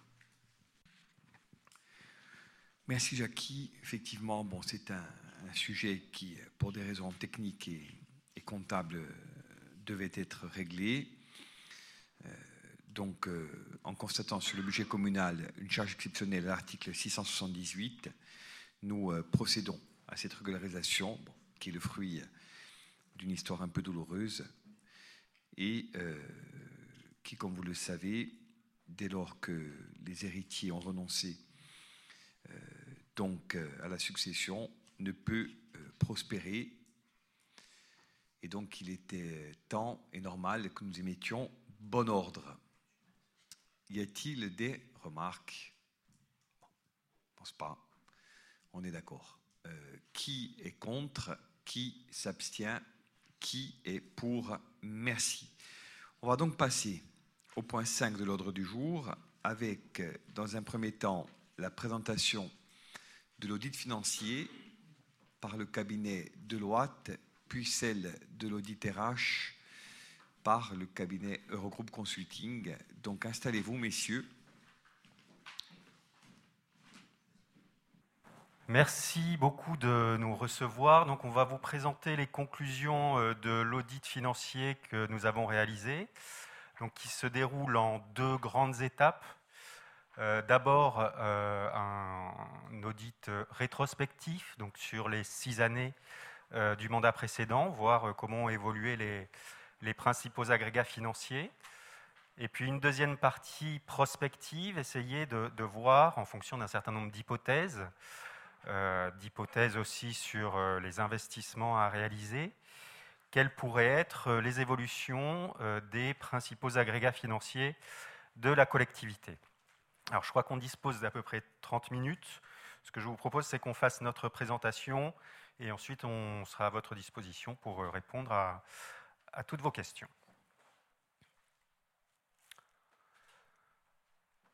Donc on va débuter euh, par une synthèse et on reviendra ensuite sur l'ensemble des points euh, qui sont évoqués ici. Donc une synthèse de l'analyse rétrospective en quelques points. Euh, tout d'abord des niveaux d'épargne qui sont fragiles, qui sont inférieurs à la moyenne de la strate sur toute la période de, de l'étude et qui sont à deux reprises inférieurs au seuil d'alerte sont définis par la DGCL. On a une section de fonctionnement qui est plutôt stable sur les six années, mais elle évolue surtout au gré des transferts de compétences sur lesquels on, va revenir, hein, sur les, différents transferts qui ont été opérés au cours du mandat. Les dépenses d'équipement sont, elles, très conséquentes, un, niveau d'investissement très important et qui est euh, très largement supérieur euh, à la moyenne des communes comparables. L'endettement, lui, en conséquence, est significatif. Cependant, on note que euh, le, niveau de recettes d'investissement, donc de subventions qui ont été euh, attribuées pour financer les investissements, est également très conséquent, ce qui permet de diminuer un petit peu euh, le montant de, l'emprunt qui, qui, a été contracté. Pour autant, si on ramène le montant de la dette à l'habitant, on a euh, un taux qui est près de deux fois supérieur à la strate. Au final, on a une situation financière qu'on a qualifiée de sous tension et des marges de manœuvre relativement limitées, même si euh, on, en identifie une assez clairement. Vous en avez déjà discuté euh, ensemble. c'est la fiscalité, puisque vous savez qu'il y a une réforme fiscale qui entre en vigueur l'année, enfin, dans quelques jours avec donc la suppression de la taxe d'habitation. Euh, et euh, vous êtes dans un cas dans lequel vos taux de taxes d'habitation sont plutôt élevés, vos taux de taxes foncières sont plutôt très faibles. Donc on peut considérer qu'à ce titre-là, cette réforme vous est plutôt favorable et euh, vous offre un réel levier et de, réelles marges de manœuvre.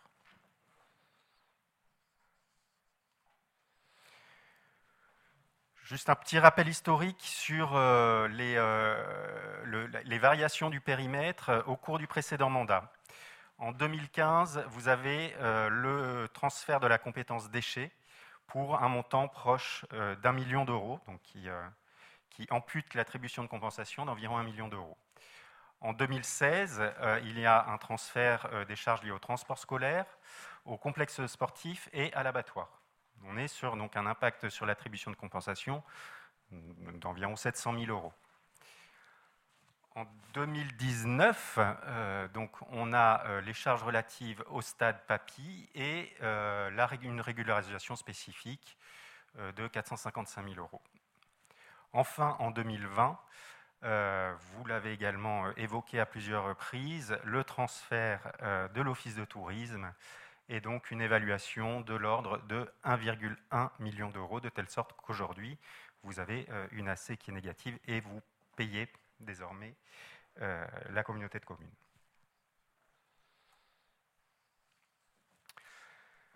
Alors juste un bref rappel sur la constitution des épargnes pour essayer de, mettre au clair les, les concepts qu'on va un petit peu, donc on va discuter ensemble. Euh, donc on est en 2019 sur un budget euh, global d'environ 42 millions d'euros. Dans ce budget, on a en fonctionnement des recettes de l'ordre de 25 millions. Sur ces 25 millions, on a des dépenses de fonctionnement qui représentent environ 22 millions. Si on enlève aux recettes les dépenses, la collectivité est en capacité de dégager une épargne dite de gestion de 3,7 millions d'euros à cette épargne, on soustrait les intérêts d'emprunt qui sont très peu significatifs chez vous, pour donc 300 000 euros, et on dégage l'épargne brute. Ce qui va, l'épargne brute, c'est ce que la collectivité est en capacité de dégager pour financer ses investissements. À cette épargne brute, on retranche le remboursement d'emprunt et on dégage donc l'épargne nette qui est donc le résultat final de la collectivité et qui, s'élève donc en 2019 à 2,1 millions d'euros. Il est à noter que toute notre analyse est faite en dehors des produits et charges exceptionnels et donc notamment des cessions. Par leur caractère exceptionnel, nous avons fait le choix de ne pas les intégrer à l'analyse pour avoir la vision la plus claire possible.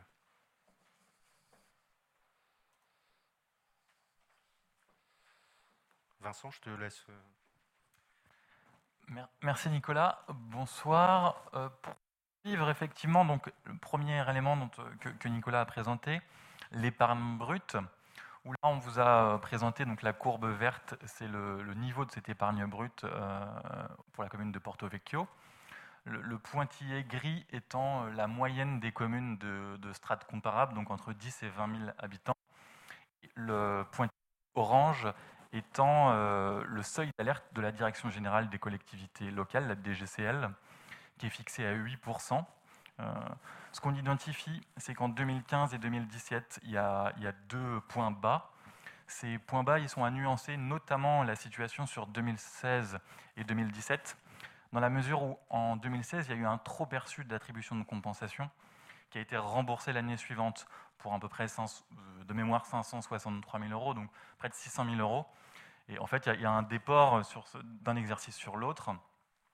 Si on retraite euh, cet, écart, on a une trajectoire euh, entre 2015 et 2018 qui est relativement linéaire à ce niveau-là. Donc, ce qu'on peut identifier, c'est qu'on a en 2015 un point bas en dessous du seuil d'alerte défini par la DGCL, puis un redressement pour euh, atteindre 12-13% en fin de période, niveau qui reste inférieur à, la moyenne des communes euh, comparables. L'épargne nette, donc, qui est euh, le corollaire direct hein, de, l'épargne brute, c'est le même indicateur, mais après, après paiement du capital de, la dette. On retrouve assez classiquement ces deux, ces deux, ces deux points bas en 2015 et en 2017 avec un nouveau le franchissement du seuil d'alerte euh, en 2015, un rebond entre 2016 et 2017 qu'on pourrait un peu qualifier de rebond technique avec cette, cette histoire de trop perçu, mais on a globalement toujours un niveau d'épargne qui est inférieur euh, aux communes comparables à ce niveau-là. Concernant la fiscalité, donc premier des, taxes, euh, première taxe perçue par la commune de Porto Vecchio, c'est la taxe d'habitation. La courbe verte étant le taux de Porto Vecchio qui, qui, se rapproche de 28-29%. Euh, il y a une augmentation entre 2015 et 2016. Et la courbe bleue étant la moyenne des communes de 10 à 20 000 habitants, qui se trouve euh, entre 15 et on va dire 16%. Donc on voit un niveau bien, bien supérieur au niveau de Porto Vecchio. Comme l'indiquait Nicolas dans le cadre de la réforme de taxe d'habitation, on va se retrouver avec le contribuable qui ne va plus payer euh, cette taxe. Le produit sera compensé pour, la collectivité, mais pour le contribuable, c'est plutôt un, effet d'aubaine, puisque c'était ce taux euh, le plus élevé qui, qui ne va plus devoir supporter. En revanche, il va continuer à payer le taux de taxe foncière. Et là, ce qu'on identifie, c'est que tout à l'heure, c'était la courbe verte de Porto Vecchio qui était bien supérieure dans le cas ici, le Porto Vecchio est à à peu près 11,7% euh, de taxes foncières, quand la moyenne de la strate est à 22,5%, donc près du double euh, au niveau de la moyenne des communes de 10 à 20 000 habitants. On voit, cet effet de ce levier potentiel qui peut exister. Quand on parle de fiscalité, on analyse un indicateur euh, en général, c'est ce qu'on appelle le potentiel fiscal. Le potentiel fiscal, là ici, il est ramené à, en euros par habitant. En fait, c'est les bases fiscales du territoire sur lesquelles on applique le taux moyen national. Donc on va dire, si jamais on appliquait le taux moyen qu'on retrouve dans tout le pays sur les bases du territoire, on aurait un certain produit, et quand on le ramène à l'habitant, ça permet d'avoir un taux de comparaison, et donc euh, plus le potentiel fiscal est élevé, plus ça veut dire que la collectivité dispose d'une richesse, entre guillemets, puisqu'elle a un potentiel de base euh, plus important. On identifie qu'à Porto Vecchio, le, potentiel fiscal par habitant est légèrement supérieur à la moyenne de la strate. Ce niveau supérieur, il peut être rapproché d'un important tissu de résidence secondaire. C'est-à-dire qu'il y a un, un certain nombre de logements, de résidences secondaires qui vient renforcer les bases fiscales du territoire. Et forcément, par rapport à, toutes les communes de 10 à 20 000 habitants, on n'a pas un tissu euh, de base aussi euh, dense, ce qui peut expliquer cet écart. Concernant les dépenses d'équipement, ce qu'on disait tout à l'heure, c'est qu'il y avait un niveau de dépenses d'équipement qui était nettement supérieur euh, à Porto Vecchio sur la période étudiée par rapport à la moyenne de la strate. On a entre 864 euros par habitant en 2014 jusqu'à plus de 900 euros en fin de période, alors que la moyenne des villes de 10 à 20 000 habitants se situe entre 230 et 350 euros par habitant. Deux petites remarques. La première, c'est ce cycle en V ou en U qui est assez caractéristique hein, des collectivités, qui euh, s'explique par en général, en début de période, c'est la fin des investissements qui ont été lancés euh, en termes de cycle électoral, une période d'étude et, de définition des, projets, puis ensuite euh, les projets qui sont portés, où les travaux sont lancés et pour lesquels il est temps de, payer de financer ces investissements. Cette importance des dépenses d'équipement par habitant, on peut aussi la nuancer pour deux raisons. Tout d'abord, le caractère de la centralité de, la ville, puisque Porto Vecchio est la ville centre du territoire toutes les villes de 10 à 20 000 qui sont dans la comparaison ne sont pas forcément des villes-centres. Ça peut être des villes en périphérie euh, de, villes plus grosses, d'une part. Et puis, bah, l'effet saisonnalité euh, avec, en, période estivale, euh, bien plus que 20 000 habitants sur le territoire. Donc, ça peut impacter, justifier ces dépenses d'équipement élevées, mais on, reste quand même sur un niveau très important. Ensuite, en termes d'endettement, euh, on a deux indicateurs qui vous sont présentés ici. Les bâtons verts, c'est ce qu'on appelle la capacité de désendettement. L'idée étant de se dire, c'est l'objectif de mesurer combien d'années il serait nécessaire si la collectivité utilisait la totalité de son épargne euh, de fonctionnement pour rembourser sa dette. Ainsi, par exemple, en 2015, il y avait un niveau d'épargne qui était très faible, on l'a vu. il aurait fallu 16 années pour euh, rembourser la totalité de son encours de dette. comme on, s'appuie sur deux choses, le niveau de dette et le niveau d'épargne, c'est un indicateur qui est assez volatile. Donc, un point haut, ce n'est pas forcément caractéristique. On peut l'expliquer. 2015, il y a un événement spécifique. 2016-2017, on l'a vu, cette histoire d'attribution de, de, compensation.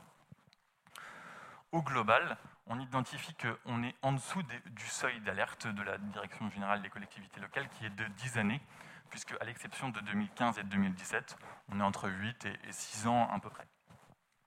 Second indicateur, c'est le taux d'endettement.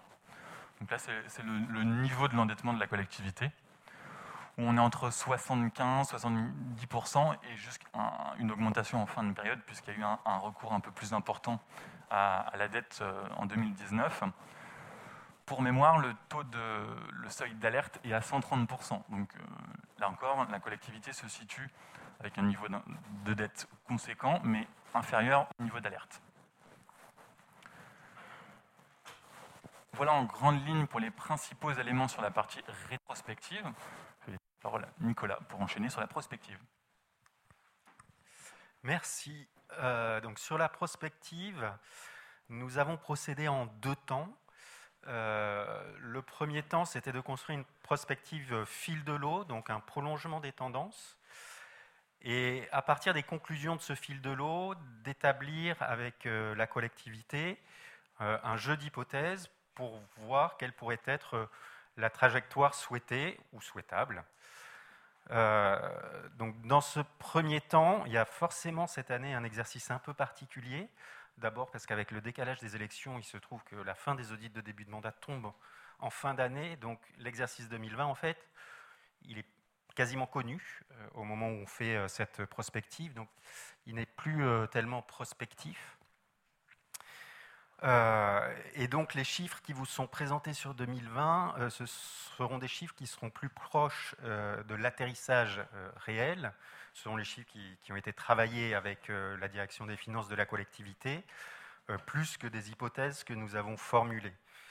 Euh, auparavant, j'avais oublié un, point important, vous présentez les hypothèses qui ont été formulées sur, en grande masse, hein, le plan pluriannuel des investissements par budget.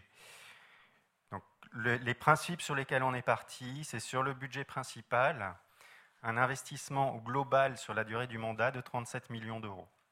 Sur le budget eau et assainissement, une enveloppe de 25 millions d'euros. Sur le port, qui est un investissement majeur, on a euh, ciblé une enveloppe de 70 millions d'euros.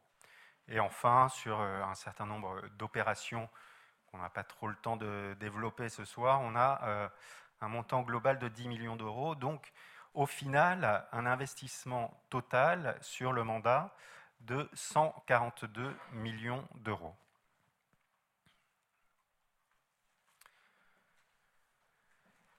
Donc les hypothèses sur lesquelles nous avons travaillé euh, pour le scénario dit fil de l'eau, euh, c'est donc une stabilité de la fiscalité et donc désormais uniquement de la taxe foncière puisque vous n'avez plus de pouvoir de taux sur la taxe d'habitation si ce n'est euh, sur euh, les euh, locaux vacants et les résidences secondaires. une stagnation des recettes réelles de fonctionnement à plus 0,4%. Euh, en raison euh, notamment de la stabilisation de certains produits et euh, d'une diminution de la dotation globale de fonctionnement. Une progression soutenue de la masse salariale en 2020, donc qui correspond à ce qui devrait être constaté, et ce que, vous verrez très prochainement, plus 3,9%, donc porté notamment par l'effet de la crise sanitaire. Puis, euh, on est parti sur une hypothèse de 2% par an, donc euh, sous l'effet euh, du, GVT, donc glissement, vieillesse, technicité. Merci.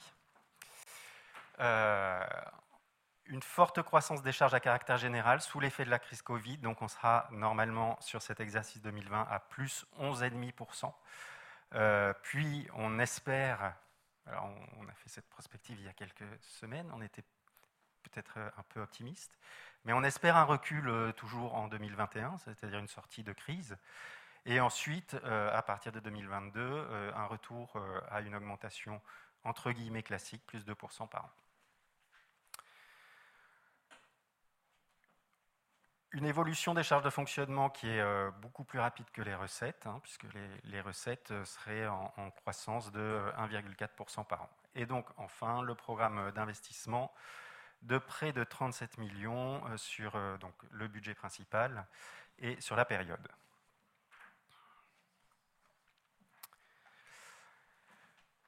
Donc si on prend en compte ces hypothèses, on se constate déjà, on peut regarder l'exercice 2020 donc attendez-vous à euh, un exercice 2020 difficile, euh, avec une épargne nette négative, une épargne brute en forte chute, euh, des ratios qui sont en dessous des seuils d'alerte.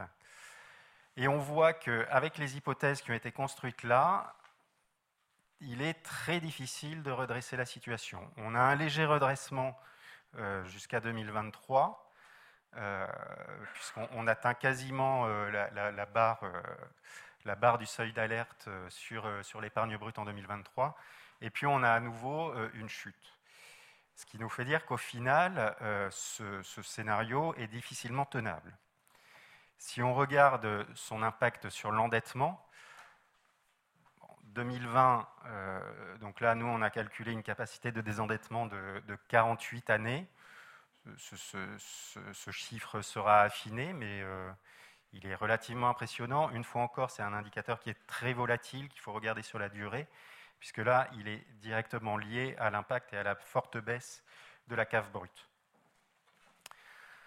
Et puis ensuite, on voit par contre qu'au fil des ans, bah, la, situation, si elle n'est pas aussi euh, catastrophique qu'en 2020, elle ne s'améliore pas franchement et on reste toujours au-dessus du seuil d'alerte de 10 ans. Donc là, on est vraiment sur un trend qui n'est pas satisfaisant et il y a une réelle nécessité euh, de, travailler sur d'autres hypothèses.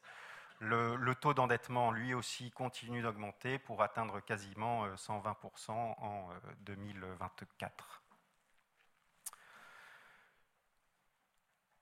L'encours de dette, lui, euh, augmente également jusqu'en 2024 et se stabilise à peu près à cette période-là.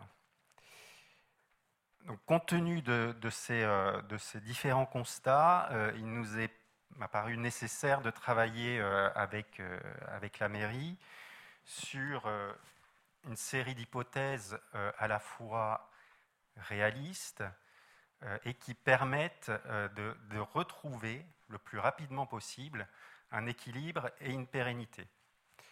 Donc c'est le, travail que Vincent va vous présenter. Merci. Effectivement, pour, pour, redresser la situation, on peut activer euh, classiquement cinq grands leviers. Euh, il y a cinq leviers activables. On a parmi les, principaux leviers le fait de jouer sur le, niveau d'investissement sur la période. Si vous réduisez votre niveau d'investissement, euh, et vous pouvez éventuellement réduire votre niveau d'emprunt et donc euh, alléger le, poids sur le, budget.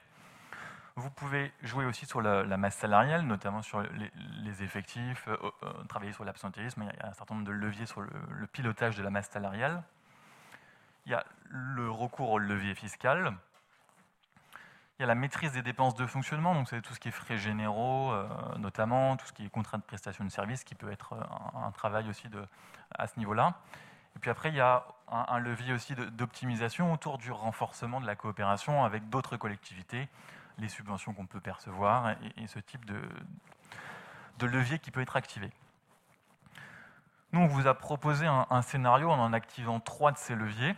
Un scénario qui avait pour objectif d'arriver à une situation euh, pérenne. Parmi ces, leviers, ce qu'on a activé, le premier, c'est de... On a vu tout à l'heure que la taxe foncière euh, était nettement inférieure à, la moyenne de la strate, près de la moitié de, la moyenne de la strate. Donc c'était d'activer de façon modérée ce, ce, levier pour dégager un, un produit supplémentaire d'à peu près 350 000 euros en complément des actions qui sont menées sur la taxe d'habitation sur les logements vacants et sur euh, la majoration sur les résidences secondaires. D'avoir une gestion euh, plus forte euh, et plus rigoureuse sur l'évolution de la masse salariale. Dans le scénario fil de l'eau, on avait une progression de l'ordre de 2% par an. Là, l'idée, c'est de simuler un, niveau de progression de 0,5 par an, donc c'est une, posture plus volontariste à ce niveau-là et de limiter les investissements sur le budget principal à 4 millions d'euros par an contre les 37, euh, donc près de 7 millions euh, précédemment.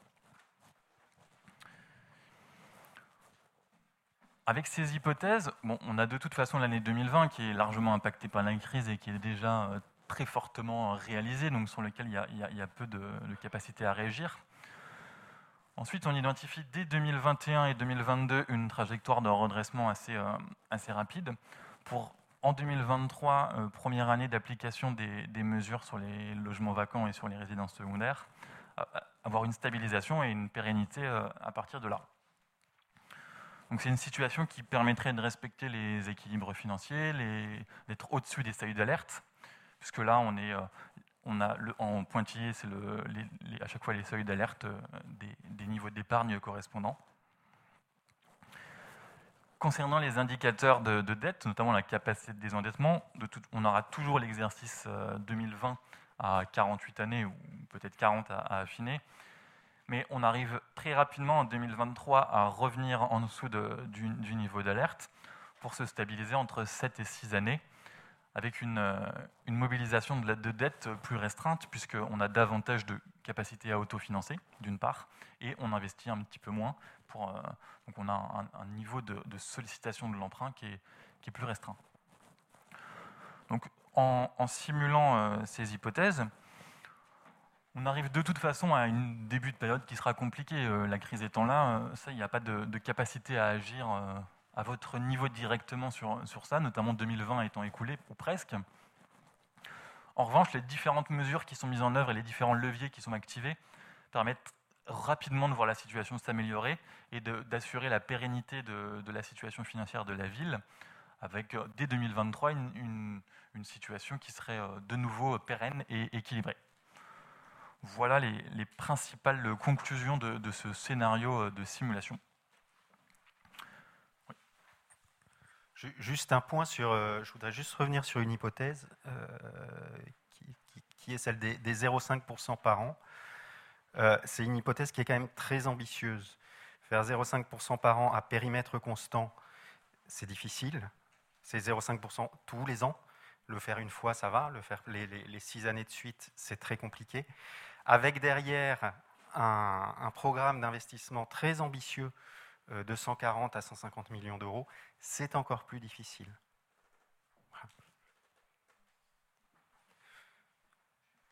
Je voulais juste apporter cette note d'optimisme.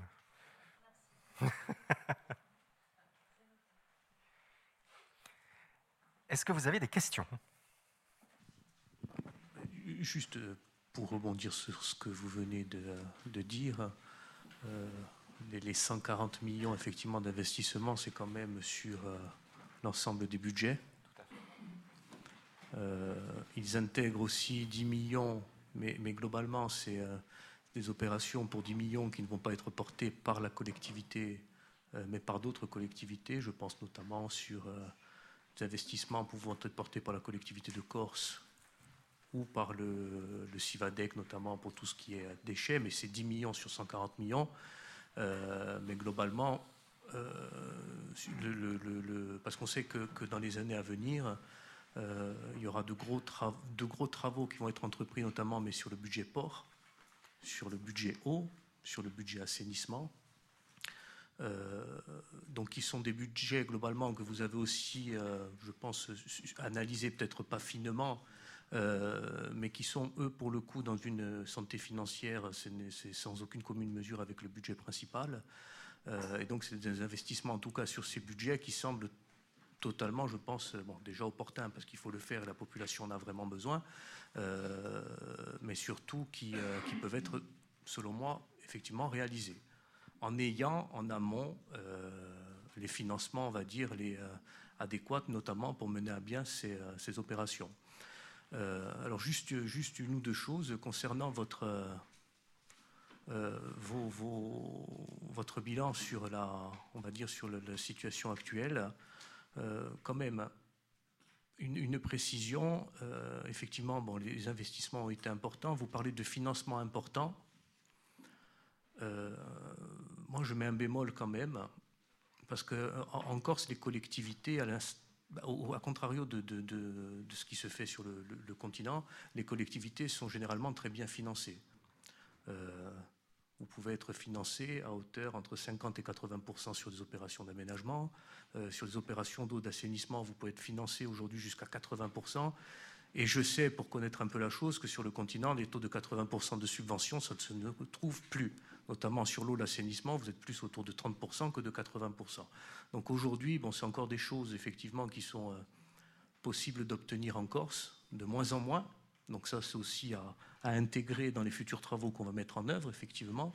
C'est que les financements à 80%, ça va être de plus en plus compliqué de les, de les trouver. On pouvait en bénéficier il y a 5, 10, 15 ans. Aujourd'hui, c'est de plus en plus compliqué euh, parce que globalement, il y a moins d'argent partout. Voilà, donc euh, euh, le taux peut être intéressant par rapport à des communes effectivement de la strate, mais qu'on va retrouver sur le continent. par rapport à la Corse, je, pense que les, financements n'ont pas été exploités comme ils, auraient, pu être. Voilà, c'était une précision que je voulais apporter. Euh, bon, après, concernant la prospective financière, bon, je, retiendrai le scénario numéro 2, hein, parce que le scénario numéro 1 est très, euh, est très, est très pessimiste. Et, je vous remercie pour le travail que, hein, que vous avez euh, effectué. effectivement, je pense que le salut de la, de la commune et, et, puis la réalisation des investissements futurs va passer par une, une maîtrise totale des dépenses de fonctionnement et encore une fois, je voudrais remercier les services pour les, efforts qu'ils ont faits sur 2020. Alors, juste précision, 2020, et notamment dans la DM2, on a exposé des choses, ne sont pas incluses les éventuelles compensations de l'État. Puisque l'État, euh, à travers les lois de finances rectificatives, a annoncé qu'il pouvait effectivement compenser une partie des pertes de recettes. Aujourd'hui, euh, L'État, pour Porto Vecchio, il faut le savoir, a dit globalement qu'il ne compensait pas pour le moment, mais qu'il attendrait le compte administratif 2021 pour se prononcer sur les compensations. Alors on a déjà saisi euh, l'État, il y a un courrier qui est en préparation qui va partir, effectivement, euh, parce que par rapport au mode de calcul imposé par le, décret, nous considérons effectivement qu'on devrait retrouver quelque chose, donc ça sera une bonne surprise par la suite si effectivement on a ces recettes complémentaires. Euh, donc concernant le scénario 2, effectivement, bon, c'est un, un, scénario qui, qui, me semble tout à fait réalisable et loin d'être insurmontable. Euh, il y a effectivement le, grand chantier fiscal qu'on va mettre en place en, en, 2021 et qui, je pense, il y a beaucoup de chantiers qui, vont être menés en 2021, beaucoup d'études préalables qui vont être euh, engagées sur de gros investissements, mais je crois que le, chantier phare sur 2021 est ce chantier fiscal euh, qui va permettre à la collectivité d'avoir les, moyens de ses ambitions. Notamment, on parlait de la taxe d'habitation sur le logement vacant de plus de deux ans, sur la taxe possible sur les résidences secondaires. Alors vous nous, donnez, le levier complémentaire de la taxe foncière, effectivement. Euh, la taxe d'habitation ne sera plus assumée par les, par les administrés, par le contribuable.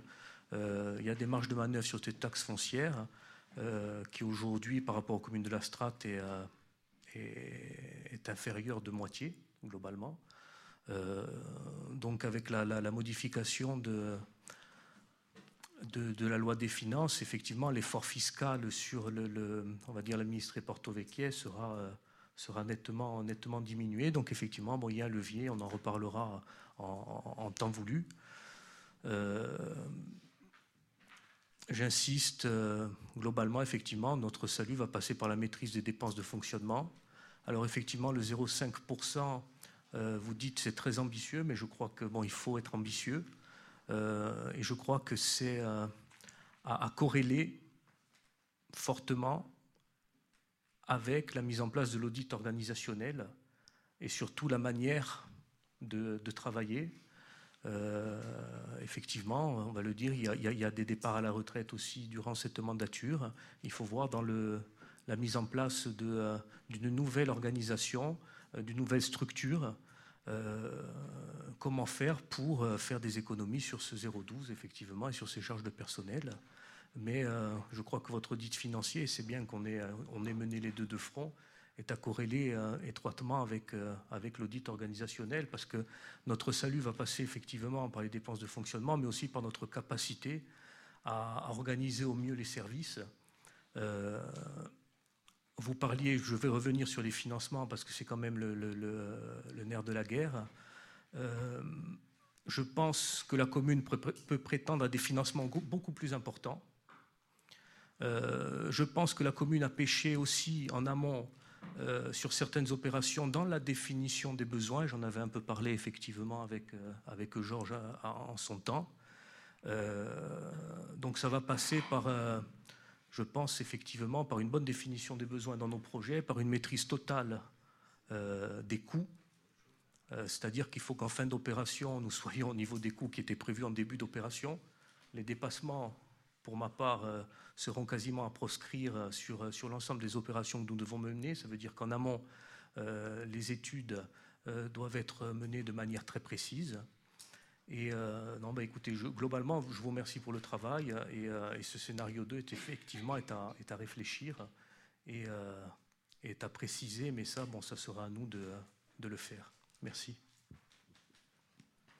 Oui, une, petite question. Dans la rétrospective 2014-2019, vous avez évoqué l'impact qu'avaient eu les transferts de compétences et donc euh, de charges et de recettes entre la commune et son EPCI. Est-ce que votre projection sur 2020-2026 tient compte aussi des éventuels aspects de nos politiques publiques qui pourraient être transférés à l'intercommunalité? Je pense euh, notamment à certains services comme euh, l'eau et l'assainissement qui, a priori, en tout cas en fin de mandature, seront amenés à, évoluer du fait du législateur. Et euh, il n'est pas interdit de penser qu'au au fil des années, les intercommunalités soient euh, en situation d'exercer euh, des compétences que nous exerçons aujourd'hui en tant que commune. Alors, notre, notre travail sur la prospective ne prend pas en compte directement ces éléments dans la mesure, pour, deux raisons. D'une part, si on parle d'eau et d'assainissement, on va être sur un budget annexe. Là, on, travaille sur le budget principal. Et la deuxième, c'est qu'en théorie, je dis bien en théorie, quand on transfère une, compétence, euh, on perd aussi une charge. Et normalement, le but de la collecte, c'est de compenser et que ce soit neutre.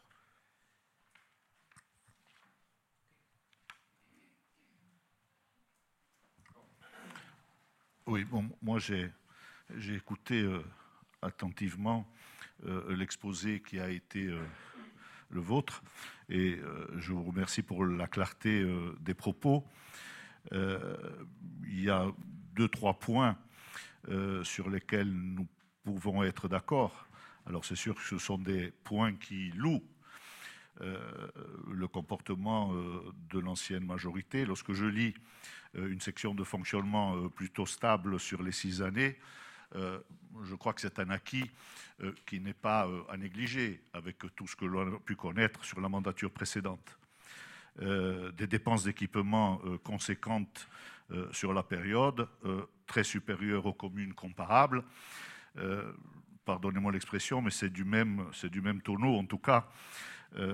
C'est la raison qui fait que nous sommes autour de cette table, parce que notre principale vocation est d'assurer des services toujours plus performants pour notre population, en tout cas, et d'être à la hauteur de la mission qui peut être la nôtre.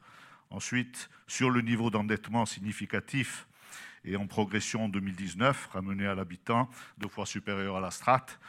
Euh, on connaît, et toutes les communes touristiques euh, connaissent justement ce que je qualifierais euh, d'handicap, puisqu'il y a la population permanente, qui est autour des 12 à 13 000 habitants, euh, et puis, il y a la population estivale que nous nous devons d'accueillir dans des conditions et des conditions euh, décentes et qui, quelque part, est très euh, dévoratrice en investissement, puisque lorsqu'on accueille une population de 100 000 habitants, il faut avoir des infrastructures qui soient susceptibles de pouvoir l'accueillir.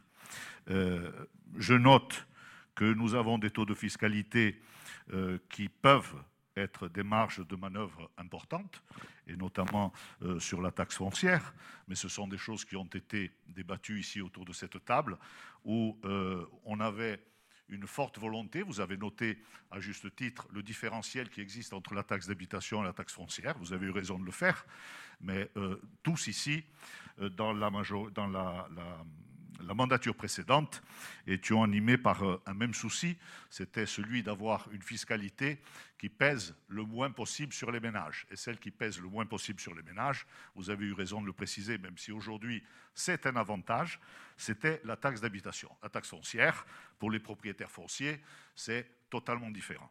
Et je profite aussi euh, de l'occasion qui m'est donnée sur la taxe foncière. Il y a non seulement une marge de manœuvre sur le foncier bâti, mais vous l'avez également sur le foncier non bâti. Parce que lorsqu'on sait ici les potentialités qui existent, et lorsque l'on sait que peut-être deux, voire trois contribuables porto-vecchiais s'acquittent de 70% du foncier non bâti, on peut imaginer les marges de manœuvre qui sont susceptibles de pouvoir exister. Pourquoi?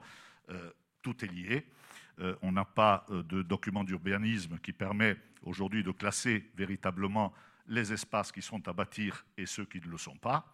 Et lorsque l'on sait que certaines fois, lorsqu'on a une mutation qui se passe sur un terrain, même si les terrains se jouent, c'est son voisin, une mutation, il y a un classement euh, particulier, alors que celui euh, qui bénéficie d'une non-mutation et qui euh, a un héritage, souvent s'acquitte de 3 euros pour 4 à 5 hectares, alors que le voisin, s'il a subi une mutation sur 1500 mètres carrés, il paye de 190 à 300 euros. Donc tout ça pour le corréler avec le travail qui est à faire en matière de fiscalité, mais qui est inhérent à une commune comme la nôtre qui se développe à grande vitesse et qui vit. Et donc, il est normal qu'à un moment donné, les efforts soient faits en la matière.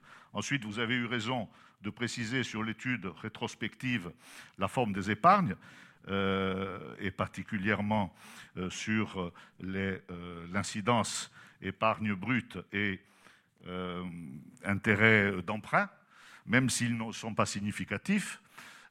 on a euh, toujours fait les efforts nécessaires ici, et je loue en même temps l'activité euh, des services et du service des finances, qui euh, a toujours dispensé de bons conseils, qui continue de le faire, notamment dans les négociations de crédit, où nous sommes peut-être l'une des rares communes à ne jamais avoir eu d'emprunt toxique, et qui fait qu'aujourd'hui, on a une marge de manœuvre comme le précisait le maire tout à l'heure, qui permet, lorsqu'on a des possibilités à 0,75% et qu'on a la possibilité d'emprunter à ce taux, euh, euh, je crois qu'il euh, ne faut pas s'en priver. Pourquoi il ne faut pas s'en priver? Parce qu'au-delà des règles budgétaires, des seuils d'alerte, des zones de turbulence, comme on peut les appeler, il y a notre vocation de service public. Et je dis souvent, et c'est peut-être là-dessus que le curseur sera à positionner, tout au moins entre majorité et opposition, que le service public et donc notre collectivité est là pour venir en aide et pour venir en aide au tissu économique. Donc euh, euh, il va falloir, bien entendu, faire des arbitrages, euh, mais les arbitrages, à un moment donné, je préfère de loin que ce soit la collectivité qui traverse des zones de turbulence, des zones de difficulté, comme vous les imaginez et comme vous les retracez, plutôt que ce soit le tissu économique et ce qui fait la force de cette ville et qu'il a toujours fait par le passé. Donc, oui, il y a des, des, éléments et des éléments importants qui apparaissent. Vous avez eu raison de préciser l'incident qui est arrivé en 2015 et qui provoque cette hausse importante en 2016 sur l'épargne brute. Et sans celle-ci, il y aurait euh, un trait euh, continu euh, qui s'approcherait, s'approcherait des taux que l'on peut connaître, que l'on peut connaître au niveau de l'ensemble des communes. Mais lorsqu'on parle de, communes et la commune de Porto Vecchio, on a tous conscience ici. vous avez parlé de bourgs, vous avez parlé de communes qui peuvent graviter autour des bourgs. sachez que la commune de Porto Vecchio, c'est les deux à la fois. C'est la commune centre, et puis on n'oublie pas les uns les autres que nous avons 40 à 50% de notre population qui vit à la à la périphérie de Porto Vecchio, et que vous avez des endroits euh, comme Moratel ou et autres où vous avez 2000 à 2500 habitants avec un tissu euh, économique qui existe, avec des écoles de 350 euh, enfants, et donc qui sont des, villes ou des villages à part entière de l'autre côté de la Méditerranée. Donc ce sont des choses et des éléments qui sont à prendre en compte et qui ne font, qui que euh, alourdir la mission qui est la nôtre et la charge qui est la nôtre dans les principes de gestion, dans les principes de fonctionnement, des charges de fonctionnement, dans les principes d'investissement, même si, comme le disait Jackie tout à l'heure, à une distinction près sur l'AEP et l'assainissement. Ce sont des budgets qui doivent s'équilibrer en recettes et en dépenses, et malheureusement, ceux-là ne, peuvent s'équilibrer qu'avec l'apport de l'usager. L'apport de l'usager, c'est le prix de l'eau. on verra comment il y a possibilité là-dessus de remédier, en tout cas d'utiliser l'ensemble des points qui peuvent permettre à la commune, à un moment donné, de limiter la part d'investissement qui peut être la nôtre. On l'a déjà fait, on l'a fait conjointement lors de la précédente mandature, lorsqu'il s'est agi d'une euh, taxation particulière, justement, qui va dans le sens de ce que vous avez imaginé sur les résidences secondaires, puisqu'on l'a fait sur le prix de l'eau, où on a une taxation supérieure sur le prix de l'eau, ce qui est tout à fait logique et tout à fait normal, puisque euh, les résidences secondaires ne viennent ici que 2, 3, 5, 6 mois, et il est normal qu'ils aient une contribution qui soit plus forte que ceux qui vivent et ceux qui vivent en permanence ici. Nous l'avons fait, nous l'avons fait ensemble.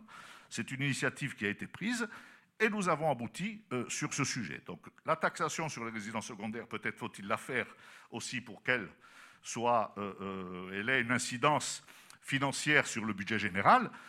En tout cas, on peut y voir des gisements qui sont susceptibles justement de venir compenser les efforts que nous ferons conjointement pour la population et la population locale. Ensuite, euh, sur la fiscalité, bon, vous avez parlé de leviers et de leviers importants. C'est vrai qu'il existe sur la taxe foncière, il existe euh, aussi sur les propriétés non bâties. il y a un gisement et un gisement euh, important. Hein. je sais euh, par euh, une étude qui avait été faite par le cabinet Klopfer, qui peut générer des éléments et des éléments substantiels, en tout cas des finances substantielles, à hauteur de 8 à 900 000 euros. Ce n'est pas mal, et ça viendrait justement non pas s'orienter sur le scénario 1, parce que le scénario 1 que vous nous proposez, il est presque apocalyptique. Mais je suis plutôt partant pour le scénario 2, euh, euh, surtout lorsque l'on voit euh, que les éléments et les éléments qui sont à, souscrire et à satisfaire ne sont pas si compliqués que ça. Parce que les difficultés que nous pouvons rencontrer, euh, je dis souvent, et, ça a fait l'objet de bon nombre de discussions autour de cette table, euh, ce qui est important, c'est que euh, la situation que l'on peut vivre sur une année ne soit pas une, situation structurelle. Si elle est conjoncturelle, si l'ensemble du conseil municipal décide une orientation particulière et sait qu'à un moment donné, on va traverser une période difficile, pourquoi?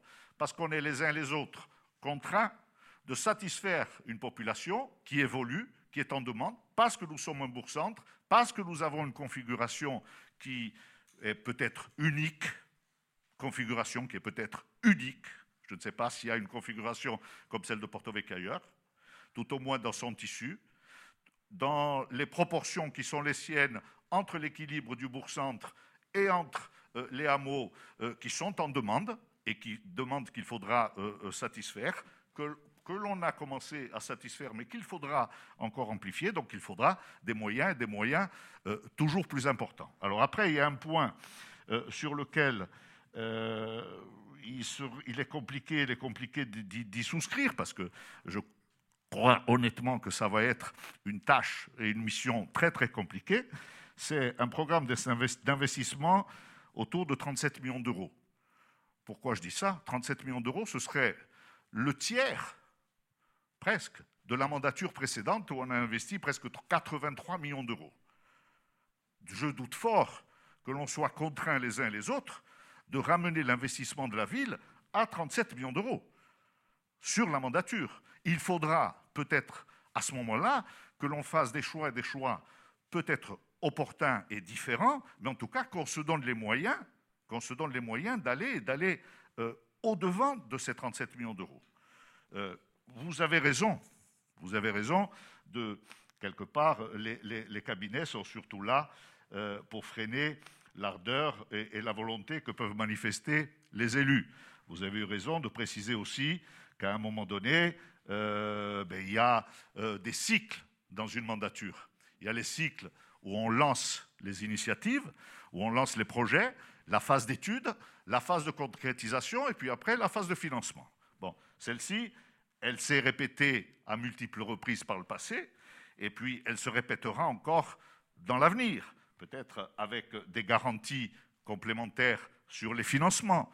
Et tout le monde s'est accordé à dire aussi autour de cette table que les financements, notamment d'autres collectivités, n'étaient pas à la hauteur de ce que pouvait euh, euh, euh, être apporté à la commune de Porto Vecchio. J'en veux pour preuve les dernières discussions que nous avons eues ici autour de cette table, où la dotation globale qui est donnée par la collectivité de Corse représente 2,5 millions d'euros sur les cinq années, la dotation quinquennale. On s'accorde, et on est d'accord là-dessus, que c'est quelque chose qui, en aucun cas, ne peut perdurer, ne peut continuer, compte tenu des enjeux économiques que représente le bassin porto-vecchien, et compte tenu aussi de sa population et de tout ce qui est à satisfaire, et de sa contribution fiscale auprès des collectivités. Donc, je pense raisonnablement que ce sont des choses qui seront revues et qui permettront, et qui permettront très certainement d'entrevoir l'avenir avec un peu plus de sérénité. En tout cas, euh, je pense euh, et je finirai là-dessus pour ce, propos liminaire, en tout cas pour ce, premier commentaire. Je pense raisonnablement qu'il euh, y a peut-être une pause euh, au niveau des investissements à marquer sur l'année et l'année que l'on vient de vivre, qui est une année, une année peut-être compliquée, difficile, et qui a des répercussions sur le prochain exercice c'est tout à fait légitime et tout à fait normal. Donc, euh, on ne peut pas, à un moment donné, si on n'a pas l'équilibre 30, 30, 30, 30 apports de fonds propres, 30 apports de, financement extérieur et 30 euh, sur de l'emprunt ou sur de la, sur de la ressource, euh, réaliser l'ensemble des investissements que l'on est susceptible de pouvoir réaliser. À un moment donné, on sera justement contraint et forcé de réaliser des investissements, certes, je répète, parce que c'est une population qui les réclame et parce que c'est une population euh, qui, euh, qui, vit et qui commerce euh, sur le territoire de la commune et qui a besoin justement de cette aide de la collectivité, mais en même temps, il faudra le faire avec du raisonnement et avec de l'anticipation, et on est là pour ça. Très bien. Y a-t-il d'autres remarques? Jackie? Je vais revenir un peu sur les propos de, de Georges. Tu m'en voudras pas de ne pas être d'accord totalement avec toi, Georges. Hein. Euh, euh, tout d'abord, c'est sur la maîtrise des dépenses de fonctionnement. Effectivement, elles n'ont pas, elles n'ont pas les dépenses euh, évoluer de manière, de manière significative. Bon, je tiens quand même à préciser qu'il y a eu des transferts de charges, notamment à la communauté de communes, et que euh, normalement les dépenses de fonctionnement auraient pu, euh, rien qu'avec le transfert de la compétence déchets notamment, auraient dû diminuer, on va dire, de, manière plus importante. Euh, et notamment comme le 0,12 et comme les, frais de personnel. ensuite, on est d'accord sur le fait que le, travail sur la fiscalité est à entreprendre. C'est plus qu'essentiel. On est d'accord sur le fait qu'il faut structurer les, les services euh, comme je le disais auparavant, pour avoir les moyens de nos ambitions, effectivement, parce que c'est de plus en plus compliqué de, mener une opération, une opération d'investissement, en termes de suivi de réalisation, en termes de remontée euh, euh, des, investissements, des crédits de paiement. Et depuis que nous sommes, depuis juillet, depuis que nous sommes, nous sommes ici, nous avons travaillé euh, essentiellement pour ma part sur cette, euh, sur cette problématique. C'est-à-dire comment lier les grands projets au financement, au suivi des financements, aux remontées des financements. Euh, sur la fiscalité, pour revenir, bon, on, est d'accord, bon, c'est des choses effectivement qui, selon moi, Georges, auraient pu être euh, durant les années précédentes comme le travail d'adressage dont on a parlé qui permet des remontées fiscales. Je sais qu'à une époque, il y a un chantier euh, qui a commencé. Enfin, il y a une ou deux réunions qui n'ont pas été suivies des faits, c'est dommage, euh, parce que le travail sur l'adressage est long.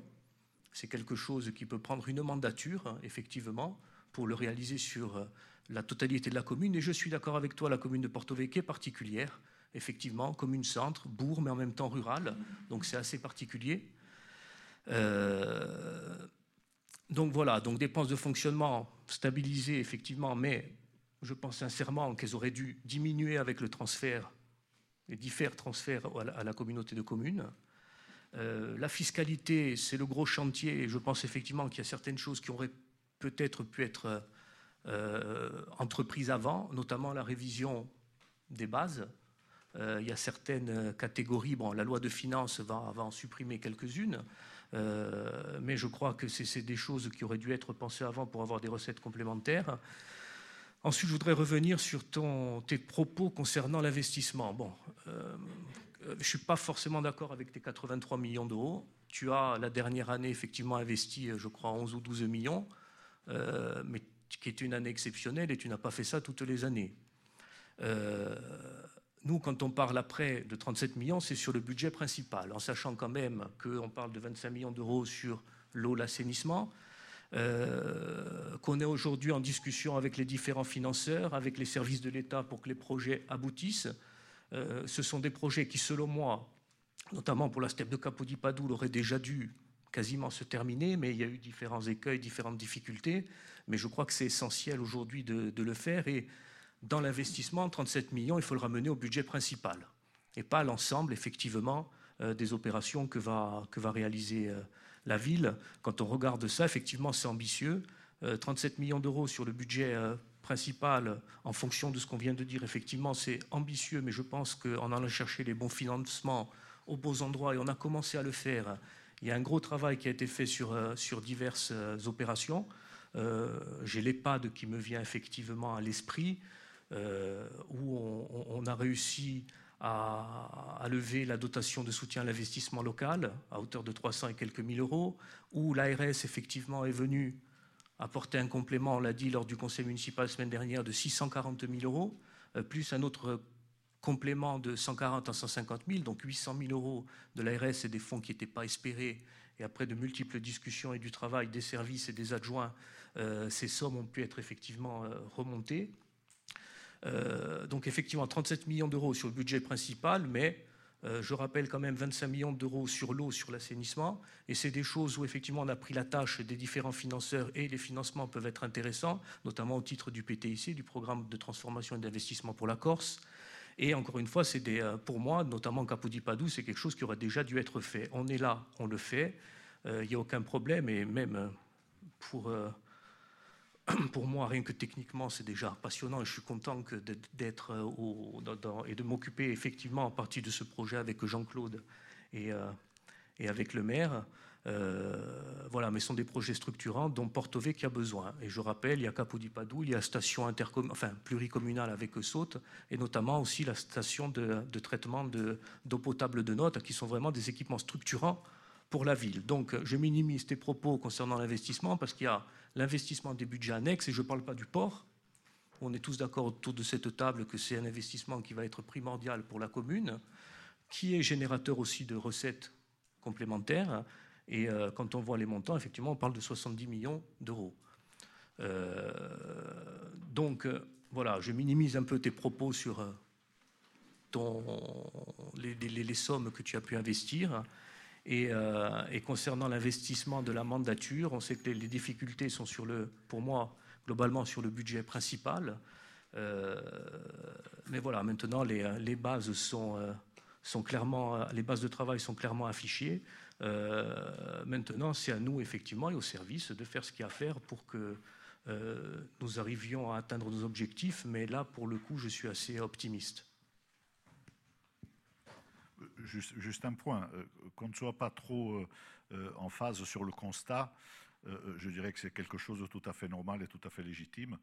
Euh, et on ne va pas euh, monopoliser euh, le, temps des uns et des autres là-dessus. Ce qui, importe, c'est que les initiatives qui soient prises et qui sont prises en la matière aujourd'hui, enfin, ou qui sont susceptibles d'être prises, correspondent à, une volonté qui soit euh, euh, quelque part de plus en plus partagé. Bon, quand tu dis euh, on n'a pas investi 82 millions, il, suffit de regarder, d'additionner l'ensemble des budgets, tout budget confondu, on voit bien que c'est la réalité. On a investi 82 millions d'euros. Ah, tout budget confondu Oui, ah. tout budget confondu, 82 millions d'euros. Tu, parlais dans tes propos du, budget principal tout à l'heure. 82 hein. millions, voilà.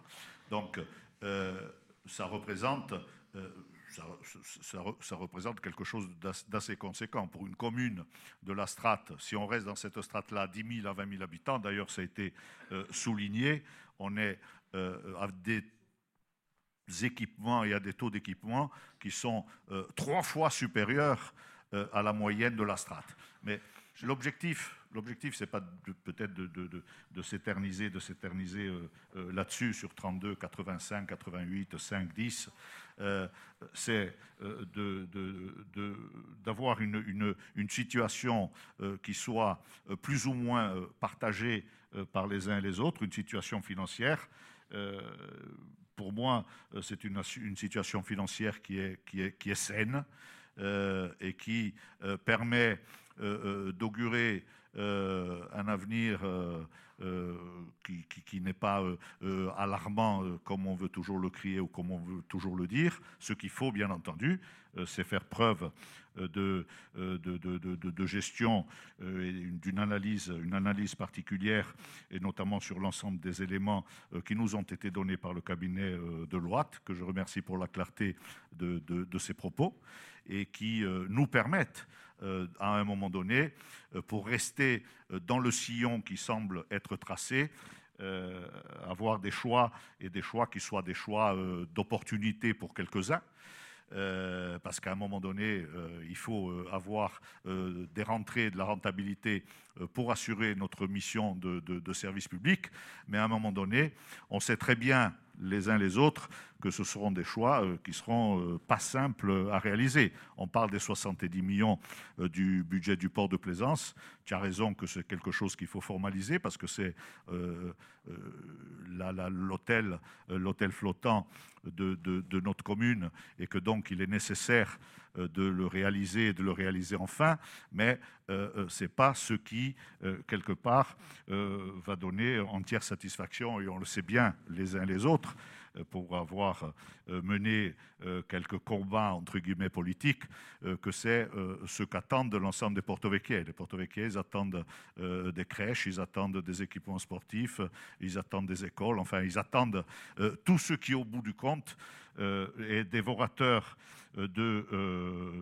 d'investissement et qui, quelque part, on le sait les uns les autres, parce qu'il y a aussi cet équilibre qui sera peut-être à retrouver.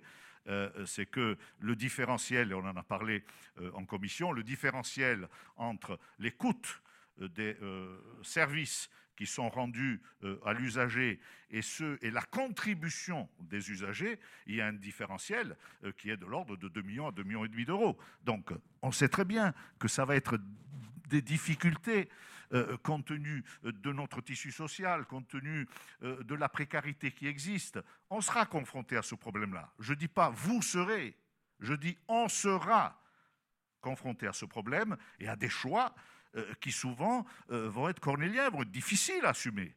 Mais il faudra le faire. Il faudra le faire si on veut s'inscrire dans le, planning, en tout cas dans la, feuille de route qui semble être dictée aujourd'hui.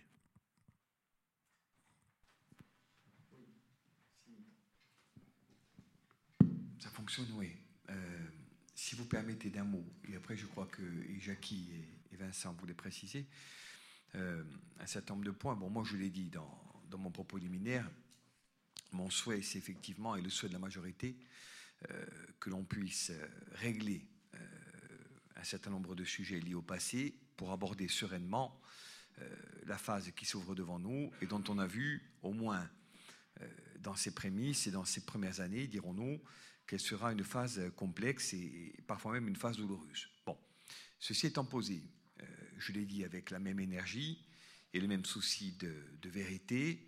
Euh, cet élan qui doit nécessairement être partagé ne doit pas nous exonérer euh, d'une exigence de clarté. Alors, euh, on fait de la politique, les uns et les autres. Moi, j'ai beaucoup de respect pour ce qui a pu être conduit positivement au cours des années passées, mais en même temps, j'ai eu, hein, et j'ai encore, euh, à, dire un, certain nombre de choses et à rétablir un certain nombre de vérités. Bon, première vérité, il y a une confusion qui n'est pas dramatique, mais que je veux quand même euh, rappeler pour celles et ceux qui nous écoutent et auxquels nous devons le respect des chiffres. Euh, l'investissement, tout budget confondu, sur la commune de Porto Vecchio a été sur la mandature de 48 millions. Le réalisé. Ça, c'est la vérité. 48 millions. Donc, moi je l'ai souvent dit, y compris à Georges, il y a eu un problème euh, que j'ai euh, régulièrement euh, mis en, lumière, qui était celui d'un principe d'annualité budgétaire quelque peu malmené, au sens où l'on reportait, en les additionnant, les montants des dépenses d'investissement, sans s'assurer du distinguo entre ce qui était réalisé et ce qui restait projeté ou annoncé. D'où l'écart de près du double entre peut-être l'addition des dix reports sur une mandature et la réalité de ce qui a été réalisé au profit des porto-véquiers. Donc moi je suis, mais il n'y a pas de sujet, il n'y a pas de débat, il n'y a pas de difficulté catégorique en la matière, le réalisé, ça a été 48 millions. Tout budget confondu. Un. Deux, euh, ça a été dit par Vincent ou d'autres à la faveur de nos débats, euh, il y a des choses qui ont fonctionné. Il y a eu, et je veux les redire ici, et peut-être pour la dernière fois, parce qu'après il faudra qu'on regarde devant nous, mais les dire quand même. Trois choses qui, à mon avis, n'ont pas fonctionné comme nous l'aurions voulu collectivement. La première, c'est effectivement euh, ce fait de charges de personnel qui n'ont pas assez fondamentalement évolué au regard des charges et donc des personnels qui ont été transférés notamment vers la Comcom. C'est-à-dire qu'on a une courbe qui est globalement la même, avec des charges de personnel et des dépenses de fonctionnement qui facialement apparaissent comme étant maîtrisées, mais qui au regard des transferts qui ont été réalisés, on le voit bien, n'évoluent pas assez. La vérité, c'est qu'on aurait dû avoir à un moment donné une forme de creux ou d'évolution à la hausse selon le niveau de courbe que l'on veut considérer, mais pas une courbe constante, ce qui revient à dire en gros qu'on aurait facialement ou réellement recruté autant qu'on a transféré, pour schématiser, mais pas tellement. Donc ça, c'est un premier point. Le second point qui est relatif aux 48 millions d'euros d'investissement, c'est celui de la connexion avec le niveau d'emprunt. Nous, on part du principe, et il n'y a pas de secret, il n'y a pas de surprise, et je l'ai dit à maintes et maintes reprises, que la commune, pour financer ce train d'investissement, a eu de trop en de, trop nombreuses occasions, euh, a eu recours à l'emprunt bancaire. Ce qui a un peu dégradé nos marges de manœuvre, d'où l'intitulé du début, un budget sous tension et des marges de manœuvre limitées, qui me porte à dire aujourd'hui encore, et je le dis encore une fois, je l'espère pour la dernière fois, que la situation n'était pas, n'était pas aussi saine qu'on voulait bien le dire, parce qu'on avait cette déconnexion entre le train d'investissement, quand même parle-t-on de 48 millions et plus de 80, et la réalité de son financement. En d'autres termes, la commune finançait des projets, les lançait et les refinançait en cours de route par le jeu des, avenants successifs. Et on a eu à en débattre. On a, je ne sais pas si vous avez pu remarquer ça, mais un, taux d'avenants au marché tellement significatif qu'il en était même à certains égards pour nous de nature à modifier substantiellement la nature du marché lui-même et pas le caractère structurellement marginal de son exécution dans le temps.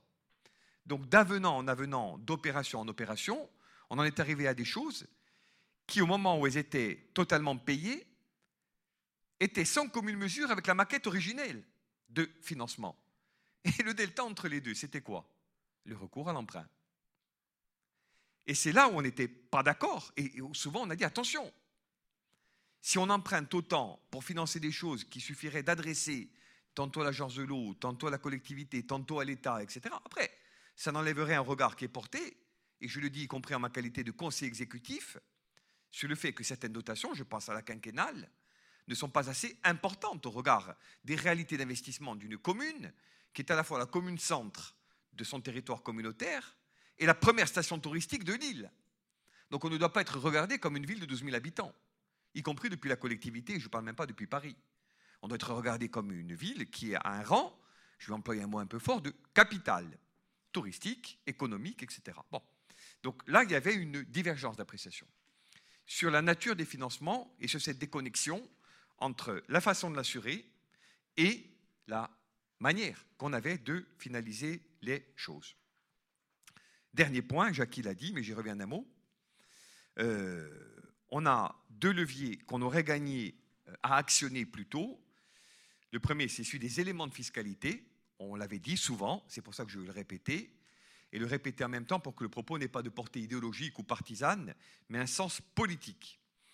Euh, c'est celui des résidences secondaires. Moi, je l'ai dit, je pense que sur le coup, on, va, comme on essaie de le faire en d'autres domaines, être profondément dans la réforme de l'action publique. C'est-à-dire que cette fiscalité, on va la construire avec ceux auxquels elle s'adresse en particulier, les gens qui possèdent des résidences secondaires. On va les asseoir ici, on va leur dire voilà, il n'y a pas d'a priori idéologique, il n'y a pas de propos partisans. Mais vous venez deux, trois mois dans l'année. Je ne parle pas de ceux d'entre vous qui louent un certain nombre de maisons en dehors de toute fiscalité. Même s'il faudrait bien qu'on se penche sur le sujet. Parce que lorsque la para-hôtellerie ou le paratourisme représente 7, 8 lits sur 10 en période de pointe, et notamment au mois d'août, il y a un vrai sujet. Il y a un sujet environnemental, au sens de l'urbanisation qui a été consentie sans qu'on ait de contrepartie. Il y a un sujet fiscal et il y a un sujet financier parce que nous, pendant ce temps, et quelle que soit l'identité de la majorité municipale, on tire des routes, on tire des réseaux, on amène des services, etc. Donc, route et bastonati. route et bastonati. On paye, et de l'autre côté, on nous dit, non mais écoutez, nous on loue un mois, deux mois, 10 000 euros la semaine, je ne vais pas schématiser, mais je l'ai vu des tas de fois, mais on préfère ne pas déclarer. Bon, ben c'est fini, on tire un trait. Donc ça, on va s'y employer, et croyez-moi qu'on va le faire avec beaucoup d'applications. Mais je ne veux pas schématiser non plus, parce que pour quelques-uns qui sont dans cette attitude, et qu'on a déjà un peu commencé à identifier, il y en a beaucoup d'autres qui jouent le jeu. Je le dis, y compris en tant que nationaliste. Et qui, à un moment donné, ne sont pas dans ces attitudes-là. Donc, ceux-là, on va les voir, on va leur dire voilà, 58% de résidents secondaires, vous devez une fiscalité supplémentaire que n'ont pas à payer sans démagogie les résidents et les gens de Mouraté, de Dapalawiz ou d'Altro. Mais c'est logique. Il n'y a pas de discussion. Et d'ailleurs, ceux qui ont voulu malmener la logique et qui ont conduit à ce que les décisions de euh, d'assemblées démocratiquement élues soient déférées devant la juridiction administrative, mais ils ont perdu. Ils ont perdu. Confère la situation en Balagne chez notre ami Lionel Mortini. Bon, donc les choses sont claires. Elles sont claires dans les faits et elles sont même claires en droit. Donc, on sait qu'on a là un levier qu'on aurait gagné, je le redis, à actionner plus tôt. Deuxième levier qui est complémentaire, celui sur les logements vacants depuis plus de deux ans. Moi je ne veux pas, comme vous, euh, apparaître comme monopolisant la parole, mais simplement quand même comme rappelant un certain nombre de faits qui sont clairs et qui ne sont pas contestables. Terminer sur les scénarios, parce que c'est ça qui est le plus important, même s'il est important aussi au seuil d'une mandature nouvelle, que nous puissions rétablir les faits dans ce qu'ils avaient de divergent, des chiffres clairs, et dans ce qu'ils pourrait avoir de convergent. La fiscalité, les recettes, etc. On a ce levier d'augmentation de la taxe foncière. Là, il faudra qu'on en discute. Jusqu'à quel point ce sera une co-construction. Et puis après, on a ce levier plus général du chantier fiscal et de l'optimisation des recettes de façon large. Moi, j'ajouterais dans le débat un certain nombre de scénarios qui me conduisent, non pas par principe ou par coquetterie, mais par souci de contribuer efficacement au débat du soir. Un scénario 3 qui, en gros, va se nourrir de principes, parce que plus les contextes et plus les conjonctures sont marqués par les turbulences, et plus il faut, paradoxalement peut-être, mais logiquement pour nous, afficher des principes. Bon. Moi, j'en affiche un qu'on aura l'occasion d'aborder tout à l'heure à l'aune du rapport sur les ressources humaines. 370 agents. 30 à 35% de départ à la retraite dans la mandature. Un principe politique douloureux, mais dont on va faire en sorte qu'il soit appliqué sans dégrader le service que nous rendons au -Vecchie. Un départ à la retraite sur deux non renouvelé.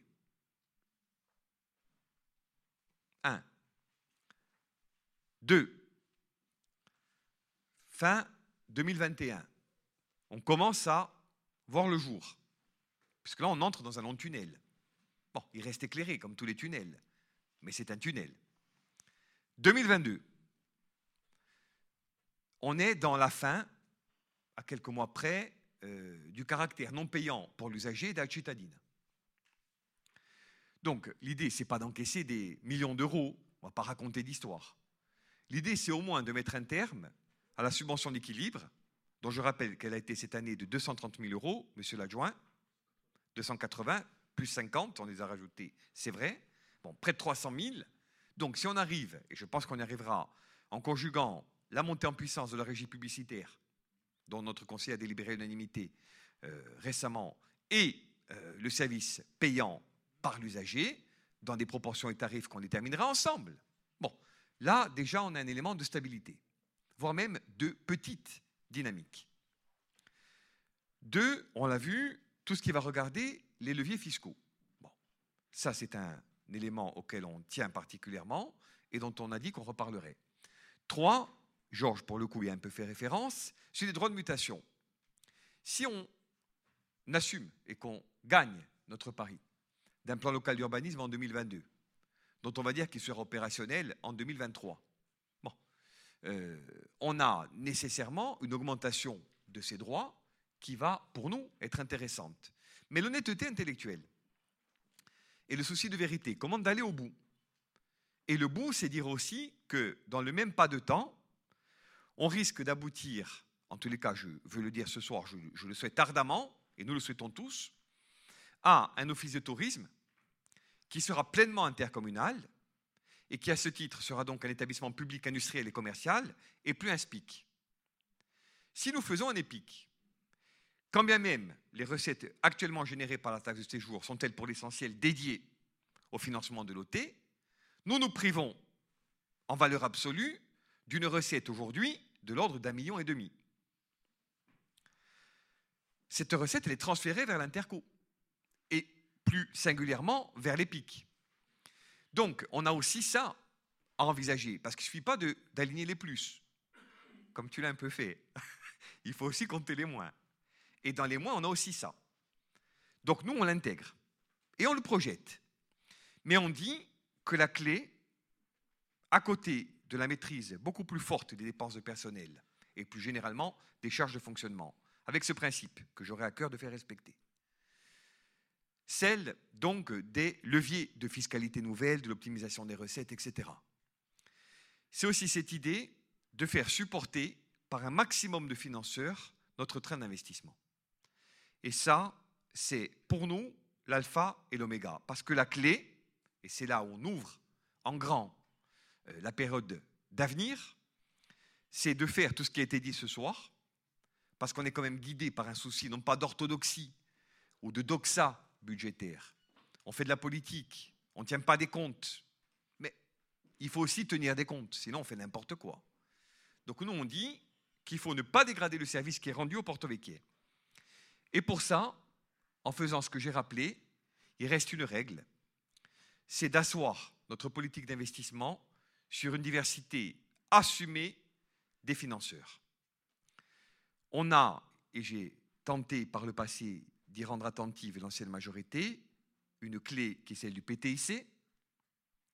Dans une commune où, pour des raisons de toute nature, on n'a pas actionné le PUI, on veut nous actionner fortement le PTIC, parce qu'il y a un chiffre dont plus personne n'a parlé autour de la table, mais que je veux rappeler. C'est pas 48, c'est pas 83, c'est pas 37, c'est 140. Et on ne s'est pas interrogé. Moi, j'étais là assis, quand ça a été affiché, j'ai dit, bon là, il va y avoir du brouhaha. 140 millions d'investissement. Mais moi, je les explique, sous le contrôle de Jackie et de l'ensemble de la majorité. 37, 21, 22, on va peu investir. Mais 23, 24, 25, 26, on va arriver à stabiliser un train d'investissement qui, à l'aune de la formule que nous proposons et que nous commençons à mettre en œuvre, bon, devrait produire ses pleins effets. Donc je pense qu'on sera, tout action confondue, sur le budget général, je vais être précis, et tout est filmé, tout est enregistré, il n'y a pas de difficulté, on sera entre 30 et 40, parce que tu sais, et nous savons tous, qu'on a des dépenses d'entretien, qu'on a des dépenses de fonctionnement, enfin de fonctionnement, d'investissement, mais sur le quotidien des porto etc. Donc on sera, en gros, dans cette équation-là, à 5 ou 7 millions près. Mais plus sûr est la politique d'investissement qu'on assoit dans le domaine de l'assainissement. Elle dépend d'un facteur qui ne nous est pas imputable au moment où nous parlons, c'est la prise en compte par l'État au PTIC des ambitions de la commune de Porto Vecchio. Si, comme on nous le suggère, cette prise en compte devait être au rendez-vous, on pourrait garantir les 25 millions au sens de la réhabilitation de Capo di Padul, de la création de l'équipement pluricommunal avec Saute, qui était déjà projeté avant que nous arrivions, et du troisième module de notes avec la potabilisation. Si l'agence de l'eau et le PTIC, qui n'est pas censé financer l'eau, mais uniquement l'assainissement, viennent consolider cette politique, on est dans un montant global de 20 à 25. Reste deux sujets, un plus petit et un plus gros. Sur les 10 millions que nous projetons, et le slide le rappelle, comme comme collectivité de Corse. Collectivité de Corse, on nous parle depuis un certain temps du rond-point d'Agnaride. 1,2 million. Bon, je ne vais pas épiloguer. On nous dit, euh, et ça, ça a été délibéré, et, tu étais, Georges, lors du dernier conseil communautaire, 7 millions sur le PTIC, demandés par le CIVADEC au titre du déménagement des quais de transfert sur lesquels régulièrement et historiquement l'État nous met en demeure, avec création d'une plateforme pour les biodéchets. Bien, ça c'est 7 millions. Donc c'était un 8 et on dit 3 à 500 000 euros de financement communautaire injecté sur le territoire communal. À mon avis, on est très en deçà de la réalité. Je prends cette année trois programmes, pas, 10, 3, qui sont plutôt en fonctionnement qu'en investissement, mais qui auront des répercussions assez rapides en termes d'investissement. Premièrement, l'action avec l'ADEME. 350 000 euros sur trois ans pour financer des actions dans le domaine de la transition énergétique, il y aura nécessairement des répercussions sur le territoire. Deuxièmement, on est, c'est dans la presse du jour, lauréat avec Bonifacio euh, des petites villes de demain. Il y a du fonctionnement, mais il y aura aussi des actions derrière qui seront plus largement finançables. Et trois, tout ce qu'on a généré dans le domaine des mobilités, où on a un service qui va aussi être rendu au Porto Vecchio, mais qui va financièrement, c'est logique, être assumé par la Comcom. Donc ça, on dit, en rabotant au maximum, c'est entre 3 et 500 kilos par an. Donc on est déjà au-delà des 10. Et après reste le gros sujet du port. Le port, on a eu un débat. Le port, c'est 100 millions. C'est 70 millions de travaux, 10 millions de maîtrise d'œuvre, 20 millions de provisions pour risque. Nous, on dit on ne va pas tricher. Ce qu'il faut afficher pour les porto-vecchiers, ce n'est pas la réalité comptable ou prévisionnelle de l'opération. C'est le montant des travaux. Le montant des travaux, c'est entre 70 et 80 millions, sans inclure la maîtrise d'œuvre, dont on pense qu'elle sera plus proche de 5 à 7 que des 10 qui nous sont actuellement proposés et sur lesquels on acquiesce parce qu'on préfère, là aussi, être dans un principe de prudence en même temps qu'un peu plus pessimiste. Ça, ça dépend aussi du PTIC. Mais l'avantage de la situation globale, j'en aurais terminé, c'est qu'on saura où on en est au conseil municipal d'avril 2021, Sidi Ouli. Parce qu'à ce moment-là, on aura eu toutes les réponses de l'État sur notre train d'investissement. Si on nous dit, et je le souhaite, mais de toutes mes forces, et je sais que là-dessus, tous les porto se battront pour le même objectif. Si on dit, on met les vins qu'on attend sur le port, un peu plus, un peu moins, on voit on garantit que ce qui n'est pas éligible via l'agence de l'eau le devient au PTIC, notamment dans les domaines des équipements STEP et de NOTA. Et que les actions du CIVADEC sont financées au niveau où son président, notre vice-président Georges, l'a euh, estimé, dans trois mois on le sait. Et après c'est simple, il n'y aura pas de, surprise. Si les financeurs, agence de l'eau, collectivité de Corse, État, PTIC, voire plus marginalement Europe au travers du FEADER, du FEDER pardon, et du FEAMP. Je pense notamment au financement de la halle des pêcheurs. Bon, joue le jeu. Moi, je reviendrai en tant que maire, avec l'ensemble de l'équipe municipale et de la majorité, et je vous dirai, voilà, on y va. Après, on aura un autre sujet, c'est de connecter nos moyens techniques, notre cellule des marchés, notre cellule des grands projets, notre service technique, à ce niveau d'ambition. Mais moi, je ne désespère jamais des hommes et je suis même sûr qu'on va y arriver. Bien. Si on nous dit c'est pas possible, en tout ou partie, avec la même franchise, je reviendrai vers vous et je vous dirai, les amis, on n'y est pas arrivé, ou en tous les cas pas comme on le pensait. Donc, on a plusieurs options. La plus pessimiste, c'est d'abandonner une partie de l'investissement. La plus positive, c'est de le maintenir en cherchant d'autres financements. Et à mon avis, la plus réaliste, ce sera une option intermédiaire qui consistera à étaler davantage, à dilater le niveau d'investissement, tout en ayant recours à d'autres types de financeurs.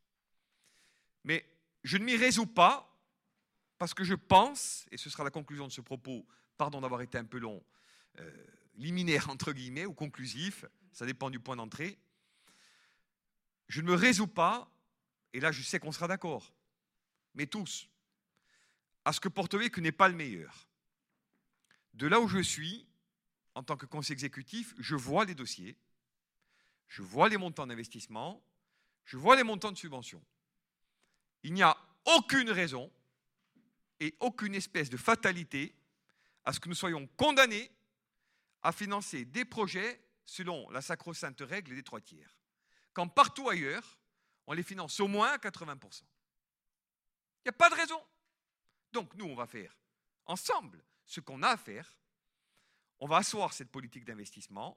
On va la défendre auprès des instances concernées. J'espère de tout cœur qu'on va la défendre toutes et tous en faisant fi d'un certain nombre de divergences qui ont été, je le crois, pour l'essentiel, abordées et réglées ce soir. Et en regardant devant nous, on va asseoir cette politique. Et si on y arrive, tous ensemble, en fin de mandature, on a transformé la ville. Et l'intérêt, il est là. Parce que moi, j'aime bien, comme Jackie, les finances publiques et les questions comptables. Mais ce qui compte, parce qu'on n'est pas un conseil d'administration, on est un conseil municipal, c'est qu'on pose des actes politiques de transformation profonde de la vie des gens.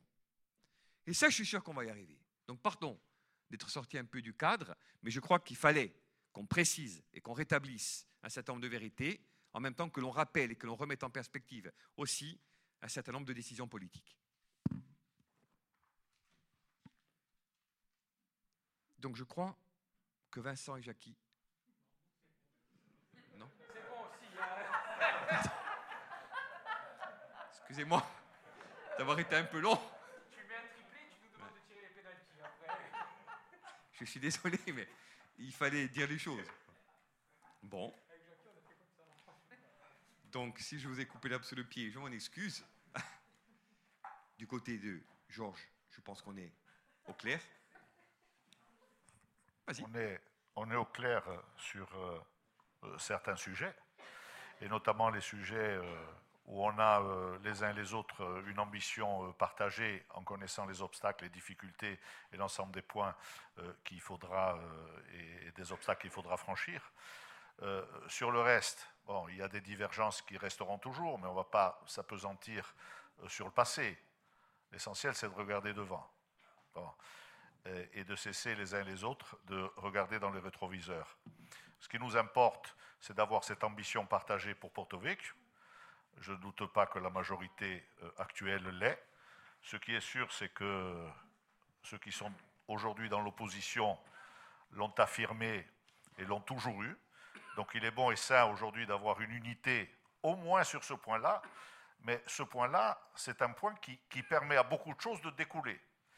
Et euh, lorsqu'on parle des projets qui peuvent être les nôtres, euh, il va falloir bien entendu les déterminer. Ça va être la difficulté peut-être que l'on va avoir à partager euh, les uns les autres, mais sur cette ambition commune et, sur que, et que Porto Vecchio est toujours le meilleur et que l'on n'ait pas euh, justement des, que de financement sur des projets, sur des projets essentiels, comme tu as pu le dire, c'est vrai que ça a trop duré et ça a tellement duré que l'Assemblée de Corse et la collectivité de Corse a en même temps érigé un programme d'aide de, à l'ensemble des collectivités où euh, on a mis volontairement peut-être la barre à 10 000 habitants, sachant que les communes de plus de 10 000 habitants, il n'y en avait pas 36.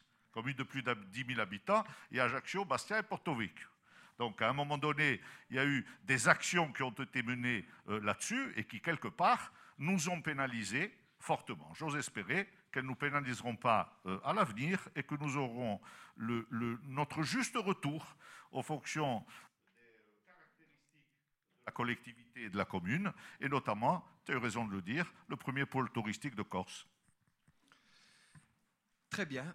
Donc, je pense qu'au niveau de l'audit euh, financier, on est bien. Donc, on va simplement, comme le rapport nous le propose, euh, délibérer en termes de prise d'acte. Euh, on peut ne pas tout partager des conclusions des uns ou des autres, même s'il y a pas mal de points de, convergence. On a encore une fois mis en lumière ce qui pouvait diverger. Donc je vous propose qu'on fasse en deux temps. Premier temps, donc on vote, on prend acte du dit rapport, en remerciant donc euh, nos interlocuteurs et partenaires du cabinet de loi. Hein. Euh, bien sûr, vous pouvez assister à la fin des travaux. Je n'êtes pas trop fatigué.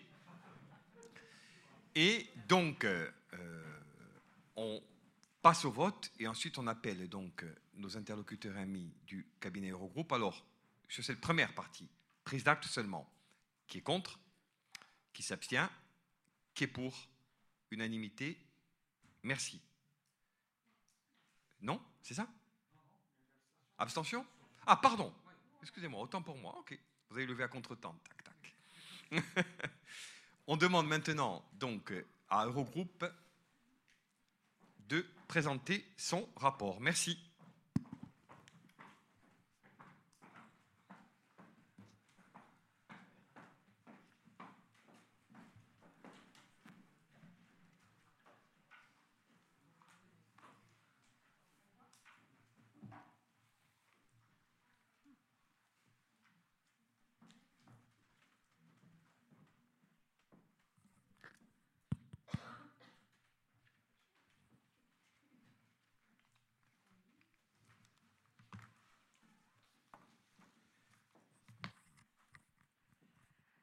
Bonsoir. Euh, bon, alors on va essayer d'être euh, brève et de faire en, 20 minutes euh, notre présentation. Donc, ce diagnostic organisationnel.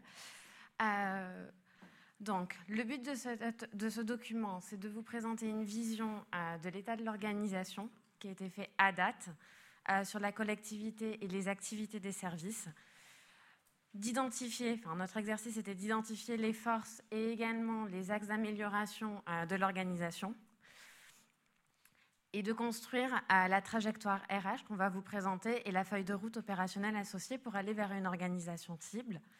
ce diagnostic ne comprend pas euh, une cartographie des processus et procédures de service, ni un état des lieux des outils, ni la vision de la qualité de service rendu à la mairie par les pour les administrés. C'est vraiment un diagnostic du mode de fonctionnement des collaborateurs au sein de la mairie. Il a été conduit donc euh, de octobre jusqu'à maintenant, en associant une approche très quantitative avec euh, tous les documents qui nous ont pu être fournis pour comprendre comment ça fonctionnait, et également une approche qualitative en rencontrant l'ensemble des collaborateurs, euh, des responsables de direction, à distance bien sûr, via les outils de visio. Et il y a eu également plusieurs sessions de travail avec la DGS, DRH et cabinet du maire. Donc, ce qu'on voulait euh, partager avec vous, c'est que sur euh, environ la trentaine d'entretiens qui s'est tenus, ce qu'on a pu constater, c'est que cette démarche de diagnostic a été très bien accueillie par les collaborateurs, dans le sens où on a eu des échanges ouverts, honnêtes, où euh, tout le monde était volontaire de nous partager leur réalité de terrain. Et derrière, il y avait une vraie volonté de trouver les clés pour changer et avoir un mode de fonctionnement euh, peut-être meilleur, ou du moins de trouver les axes d'amélioration. D'autant plus dans un contexte où il y a une nouvelle mandature, vous en êtes la preuve, et où il y a de nouvelles façons de travailler, et donc qui ont été très bien accueillies. Et donc c'est vrai que euh, les collaborateurs nous faisaient part de cette volonté de trouver la meilleure façon de vous accompagner pour servir au mieux à la nouvelle mandature. Et du coup, euh, le dernier point est très important parce que c'est vraiment ce qu'on a ressenti dans tous les échanges, c'est que tous les collaborateurs sont tournés vers le service rendu aux administrés. Il y a vraiment euh, la mission d'ordre de service public qui est au cœur de, euh, de, leur mission, bien sûr, mais de leur activité au quotidien. Donc, qui est important à retenir, c'est qu'on a, nous, en tout cas, l'impression qu'on a eue, c'est qu'on avait des collaborateurs qui étaient tous euh, volontaires au changement et d'autant plus de trouver un mode de fonctionnement optimal pour pouvoir servir au mieux les administrés. Je passe euh, rapidement donc sur les deux slides suivantes. C'est une cartographie à date de, euh, des services et des activités comme ils sont au sein de la mairie. Donc je passe assez rapidement. Mais ce qui est important à, noter sur, euh, sur ces éléments-là, c'est qu'il y a des services, des activités qui sont réalisées entre plusieurs directions, et également il y a des activités qui sont, mutualisées avec euh, l'intercommunalité. On passe au constat. Je te remercie. Ce qu'on peut retenir en fait euh, des différents échanges qu'on a eus avec les agents de, de Porto Vecchio, c'est que le premier, le premier grand constat, c'est que l'organisation leur apparaissait peu lisible en termes de compréhension du qui fait quoi au sein des autres services dans lesquels ils ne travaillent pas. Ils n'ont pas forcément en fait ce temps puisqu'ils sont très concentrés sur leur métier, leurs activités, pris par le quotidien en fait de devoir rendre des services à leurs administrés quand ils sont directement en, en contact avec la population. Le second grand constat, c'est que l'organisation au niveau de la hiérarchie peut être très diverse. D'un service à un autre, on ne retrouve pas la même structure soit à cause du profil du responsable de service, soit par même l'activité en elle-même qui fait en sorte que l'organisation des équipes tend à être différente d'un service à un autre, soit par le nombre de collaborateurs qui peut y être dans ce service. Également, l'autre particularité, vous en avez très rapidement parlé, c'est au niveau de la localisation des différents services. À un moment, on a parlé, je crois, de l'annexe de Muratello. Donc, de ce fait, quand on prend l'exemple du service de l'état civil, une partie est ici, une autre est rendue auprès de Muratello.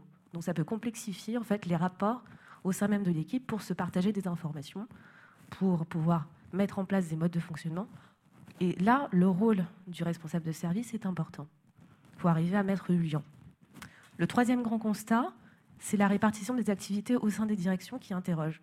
Notamment, pour une même activité, elle peut être faite par plusieurs services, en tout cas dans la manière qui nous a été présentée lorsqu'on a échangé avec les responsables de service.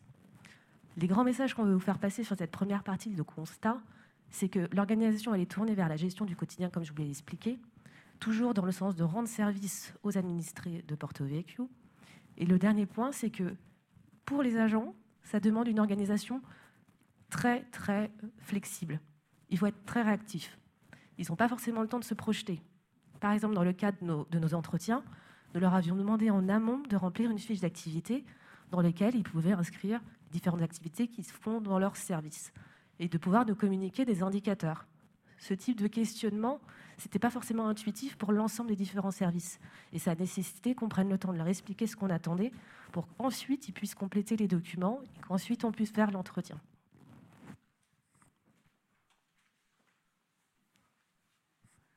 L'autre point aussi important dans le cadre de ce diagnostic, c'était de regarder la culture au travers des entretiens avec les responsables de service.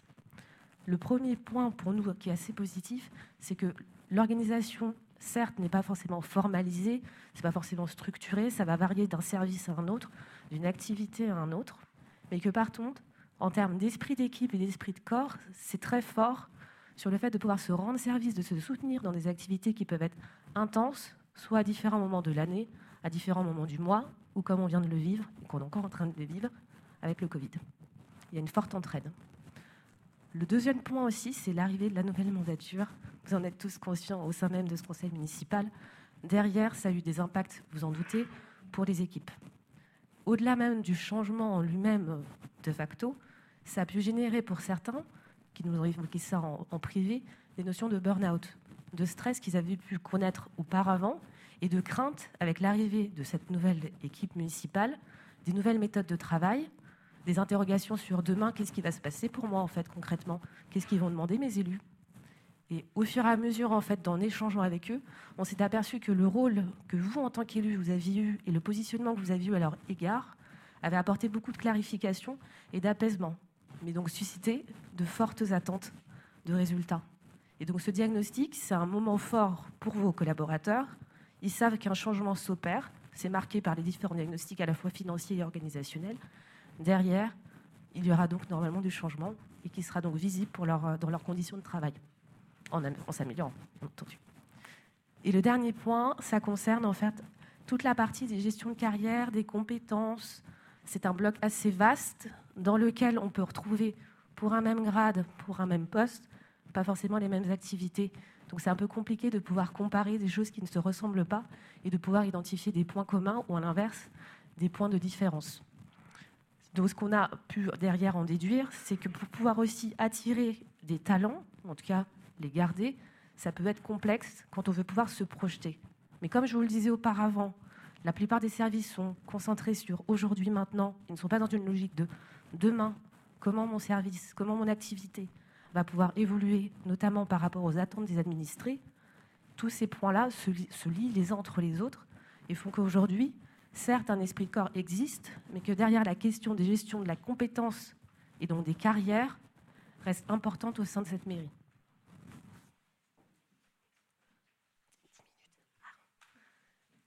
Vous trouverez ici une version très synthétique en termes de différents axes de lecture le premier concerne les rattachements hiérarchiques. C'est une vision par service, la vision de l'organisation. Et vous avez également les modes d'organisation, les activités du service. La clé de lecture est assez simple. Ça concerne en fait en termes des changements, soit mineurs, soit en cours, soit des points d'attention, ou pour certains services des situations en risque. Ici, il ne s'agit pas de dire que c'est le feu au sein de la mairie, mais plutôt de se dire, et en tout cas avec les échanges qu'on a eus, c'est que la plupart des services sont eux-mêmes, au travers de leurs responsables, en cours de eux-mêmes de réflexion sur leur organisation. Donc nous étions en train de faire un diagnostic sur une organisation qui elle-même est en train de bouger. Donc ça peut complexifier aussi notre compréhension et des projections même sur l'avenir. Ici, vous retrouvez une vision hein, des effectifs en termes budgétaires et en termes d'effectifs pourvus qui nous ont été déclarés au travers des entretiens. Ce qu'on peut noter d'une manière très globale, c'est que la vision chiffre sur les effectifs est assez complexe à appréhender, en tout cas à stabiliser. Ça a nécessité des réunions itératives, notamment avec euh, la, DRH. Mais ce qui est important de voir, c'est qu'on peut avoir des écarts qui, peuvent, qui peuvent s'expliquer euh, par parfois la non prise en compte de différents collaborateurs, notamment en termes d'absence. Comme le collaborateur n'est pas là, il n'est donc pas dans mes effectifs. Alors que d'un point de vue ressources humaines, on prend en compte tout le monde. Tu veux que je le fasse Comme tu veux. Ok. On a ensuite fait un travail plus particulier sur l'absentéisme, qui est une notion que la plupart des collectivités territoriales connaissent. Ce qui est important à regarder, c'est que c'est une vision au mois de novembre. sur les 370 ou 400 agents de cette collectivité, 31 étaient euh, en absence longue durée et que globalement, ça représentait à peu près 8% de l'effectif total de la mairie. L'autre point également qu'on a regardé, ce sont les départs à la retraite et surtout la structure en termes d'âge de la mairie. il apparaît en très simplifié que les agents sont plutôt matures, âgés, euh, qu'il s'agit de femmes et qu'elles sont malheureusement souvent en absence longue durée. Les absences longue durée, ça s'explique, un, par le type de métier qu'on peut faire. Quand on regarde les services, logiquement, vous allez me dire, on va retrouver des services techniques qui sont dans des situations plus à risque d'avoir des accidents. Mais ça comprend aussi euh, les déplacements euh, de son domicile à son lieu de travail. Et là, on est tous égaux devant ces risques-là. Le point important aussi à soulever par rapport au départ à la retraite, quand on regarde plus particulièrement la population euh, des catégories A des responsables de service, on s'aperçoit que sur les 26 agents concernés, 8 potentiellement pourraient partir à la retraite. Pour être beaucoup plus clair, on a considéré, en prenant euh, les dates d'anniversaire, qu'à partir de 62 ans, un agent peut décider de partir à la retraite. Bien entendu, il a la liberté de partir quand il le souhaite, mais pour pouvoir stabiliser cette vision, on a dit, dès qu'un collaborateur a ou aura 62 ans, on considère qu'il va accepter, en tout cas signaler le fait qu'il veut partir à la retraite.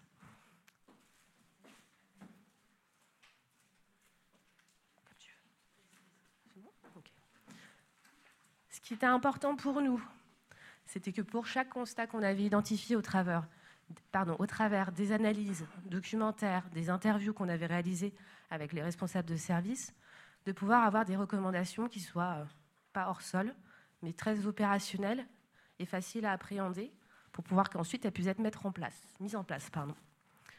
Le premier autour de l'organisation, peu lisible et accessible à la fois pour des agents et à la fois pour des administrés, il s'agit en fait de pouvoir redonner du sens. Alors le mot redonner du sens, on l'entend souvent, mais d'être très concret, c'est de pouvoir dire en quoi va consister le changement? Qu'est-ce que moi, en tant qu'agent, ça va faire dans mon métier? Qu'est-ce que moi, en tant qu'administré, ça va faire en termes de qualité de service qui me sera rendu? C'est ce type-là qu'il faut avoir en tête, ce type d'idée. Je ne vais pas tous vous les lire parce que vous avez sous les yeux et que le temps file. L'idée derrière, c'est que pour chacun de ces constats, nous avons des recommandations très pratico-pratiques et que derrière, vous avez dû le comprendre, il y aura donc un changement organisationnel. Et pour chacun d'entre eux, on a identifié des principes clés qu'on a appelés principes directeurs qui vont amener à pouvoir cadrer les travaux que vous aurez sur une nouvelle organisation hypothétique.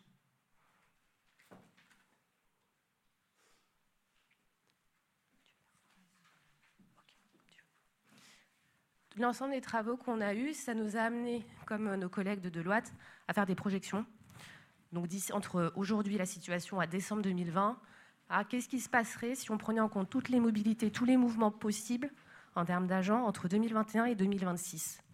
Ça a donné, si on ne faisait rien et qu'on laissait les gens partir à la retraite à 62 ans, qu'on transférait des collaborateurs vers euh, l'intercommunalité, si des services pour X ou Y devaient être arrêtés, on aurait 33% des effectifs ETP qui seraient en diminution d'ici 2026. Ce qui est important à retenir, c'est derrière ces 33%, ça représente à minima 77 collaborateurs. Donc quand on regarde certains services, pour certains services, vous auriez personne. Entre les départs à la retraite, les transferts, vous auriez un service sans personne.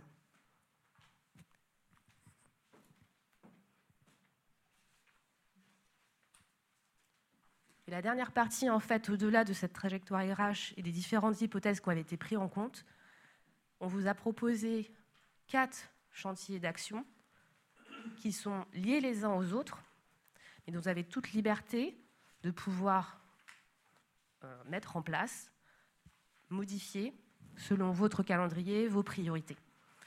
Les quatre grands chantiers. Le premier, c'est un sujet de gouvernance, c'est-à-dire la nouvelle mandature, enfin la nouvelle équipe municipale arrive avec des nouvelles méthodes de travail.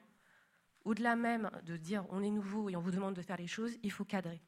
Exemple même cette réunion. Derrière, vous aurez un compte rendu. Il y aura des documents qui seront peut-être mis à disposition des administrés. Ce type-là de méthodologie doit être mis à enfin, appliqué sur le même principe au sein des services. Le deuxième sujet, ça concerne la gestion des effectifs. 33% si on ne fait rien, vous allez avoir des problèmes d'ici 2026. Donc ça se maîtrise, ça s'anticipe. On a mis à disposition de l'équipe projet, donc le cabinet, la direction des ressources humaines, la DGS, un outil qui permet de piloter les différents mouvements de collaborateurs année par année, direction, enfin service et activité. Et donc on peut se projeter, on peut se dire par exemple le transfert dont vous parliez de l'eau et de l'assainissement, pour X ou Y raison, on voudrait le faire en 2022. Finalement, pour X ou Y autre raison, on veut le faire en 2023, etc., etc. Ça prend en compte les recrutements éventuels, ça prend en compte les départs à la retraite, ça prend en compte les mobilités entre les services à la volonté des collaborateurs. Donc il y a différents paramètres et ça vous permet de lisser sur 2021 jusqu'à 2026 le mouvement des effectifs au centre de la commune. Le troisième chantier, ça concerne le pilotage des compétences et c'est lié à la gestion des effectifs et ça prend en compte aussi le sujet que vous aviez autour des subventions, des investissements, les grands projets. À l'heure d'aujourd'hui, se lancer dans la maîtrise des grands projets, ça demande des compétences particulières que vous n'avez peut-être pas forcément encore aujourd'hui, mais que vous pouvez anticiper, un, identifier, et deux, anticiper. Et le dernier grand chantier, comme je vous le disais au début, il faut donner du du sens. Et donc il faut mettre en place des outils de conduite du changement, c'est-à-dire au-delà juste de communiquer, il faut informer, il faut expliquer, il faut former. C'est pour ça que je vous disais, les quatre chantiers sont liés les uns avec les autres.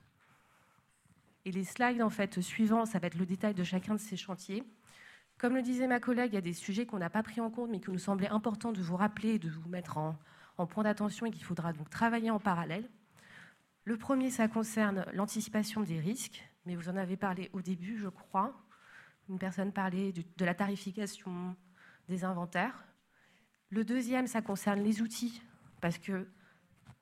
Pardon Le deuxième chantier concerne les outils. Comme le disait ma collègue, on n'a pas pris en compte ce sujet-là, mais c'est lié.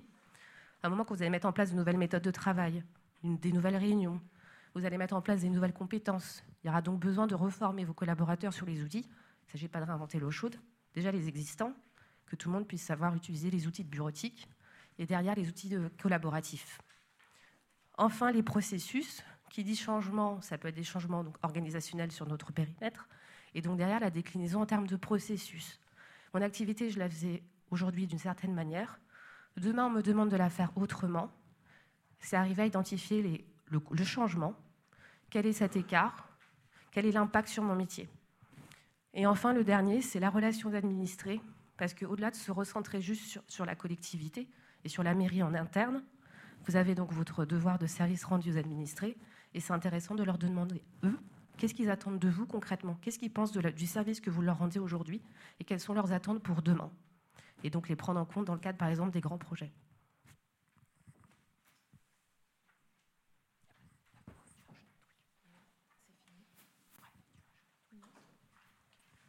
Merci de votre écoute. Est-ce que vous avez des questions?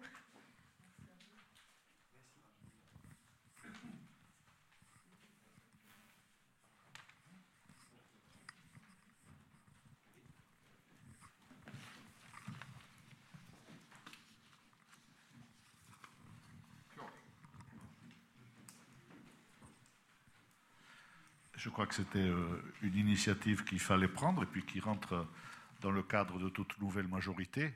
À un moment donné, il y a un audit financier, on vient d'en parler, et un audit organisationnel qui devait se faire, euh, il s'est fait.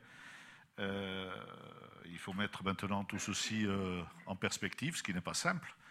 il y a des opportunités qui existent, vous les avez soulignées lorsque vous parlez de l'histogramme et des départs à la retraite. Ça, c'est, je, je pense raisonnablement que ce sont des opportunités, des opportunités importantes euh, qu'il faut anticiper parce que ça n'alourdira pas forcément euh, la charge euh, financière de la collectivité au niveau du 0,12, mais ça peut permettre de se donner les moyens de la politique qui sera menée. Vous avez raison, il y a des chantiers des chantiers importants, notamment en AEP, en assainissement, où il faut une technicité, il faut être rompu à l'exercice.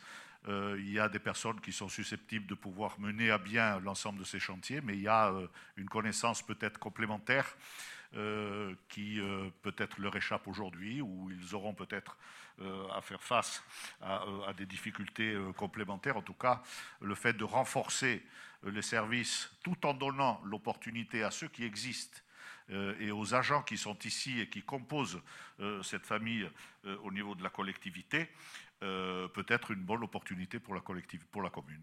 Et donc, je crois que c'est un, travail qui, qui, existe, qui est clair, qui donne en même temps des pistes, des stratégies. Euh, il n'y a plus qu'à les, formaliser euh, et à faire en sorte euh, que chacun, dans son domaine d'activité, dans son domaine de travail, ait la possibilité de voir déjà que sa principale vocation est d'assurer un service public, ce que peut-être beaucoup euh, n'ont pas toujours euh, présents à l'esprit et qui sont là justement pour opérer, euh, parce que j'ai vu qu'à plusieurs reprises, vous l'avez défini comme tel, où il y avait une structuration qui était peut-être pyramidale, où il faut de la transversalité au niveau des, services. Il faut que les uns et les autres, à un moment donné, s'épaulent et, prennent part à l'ensemble des sujets et l'ensemble des projets de la collectivité pour optimiser justement le rendu de, leur propre rendu et leur propre, puisque leur mission essentielle, euh, c'est d'assurer toujours une qualité de service public, puisqu'on est là et on est essentiellement là pour servir notre population.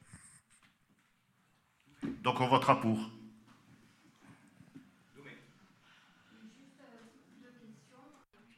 Je crois qu'il. Il marche? Ah, ça y est. Juste deux questions et puis peut-être euh, euh, par rapport à un ressenti, puisque nous, on est arrivé en juillet.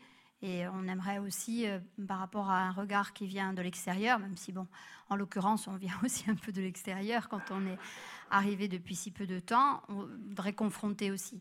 Juste une question sur le tableau concernant le panorama des services. Euh, sur le diagnostic, euh, les trois couleurs de bleu, on va dire, vous avez sur le foncé coloré en situation à risque. Euh, notamment des fonctions support, ressources humaines, direction financière, services techniques et, euh, euh, direction informatique pardon, et, système informatique. Donc, qu'est-ce que vous, vous qualifiez par à risque? C'est risques juridiques, des risques d'organisation Voilà.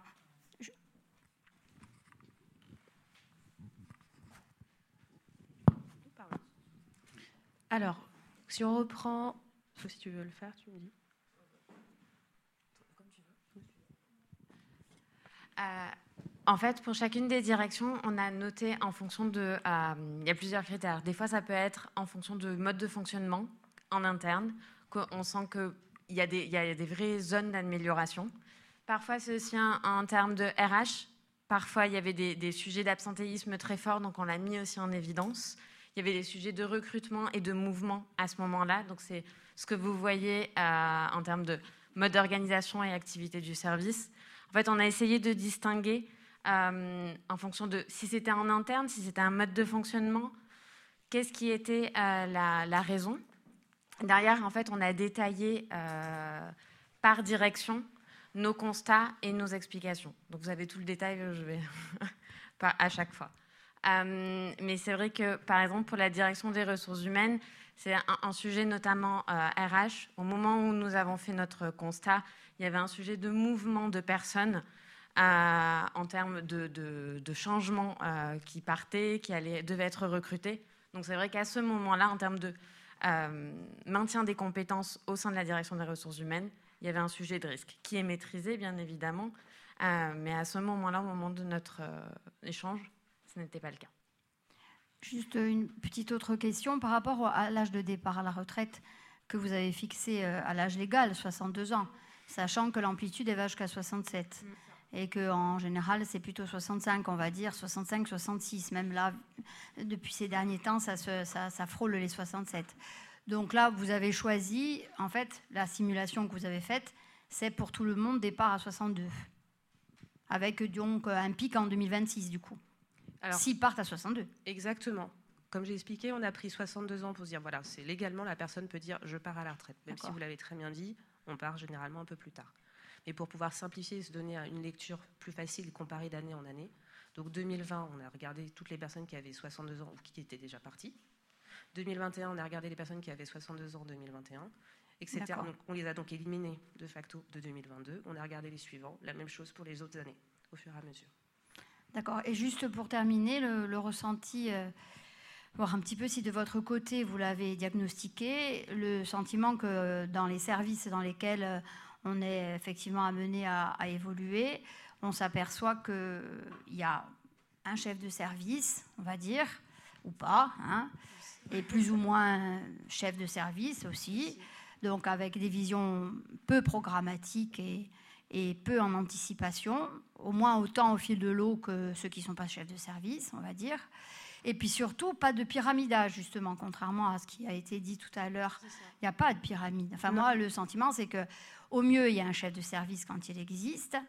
Et ensuite, euh, il y a essentiellement du catégorie C et très peu de catégorie B ou B, qui viennent justement à étayer, hein, on va dire, euh, la pyramide et faire en sorte que euh, du coup, les, prises de décision, les informations soient relayées, soient, soient, soient expliquées et soient mises en œuvre. Hein, parce que passer euh, d'un catégorie A à, du C, il y, a, un trou qui fait qu'à un moment donné, ben, la machine, euh, elle fonctionne pas. Et c'est finalement le quotidien et le flux et le tout venant qui prend le pas sur l'aspect projet, programmatique euh, et, aussi mise en dynamique des équipes parce que euh, les personnels, les agents, ils ont besoin d'être mis en dynamique et d'être structurés. Euh, euh, les réunions de service, voilà, internes, pas seulement globales, mais aussi internes, où le, chef de service, c'est un chef d'équipe, voilà, normalement, voilà.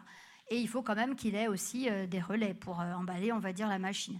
Le ressenti, c'est que on n'a pas du tout ce pyramidage-là, et du coup, on a des services qui sont malgré la bonne volonté de chacun et malgré un quotidien où chacun s'implique et fait au mieux, mais on a une espèce euh, d'inertie structurelle qui fait que de toute façon, au mieux, on, monte dans le train, quoi. Mais jamais on anticipe, jamais, euh, la plupart du temps, on court après, quoi. Vous avez plusieurs facteurs. Le premier, c'est le profil des responsables de service. Le second, c'est pour certains services, il n'y a pas, en tout cas quand on a mené le diagnostic, il n'y avait pas ce responsable ou cette responsable de service présente.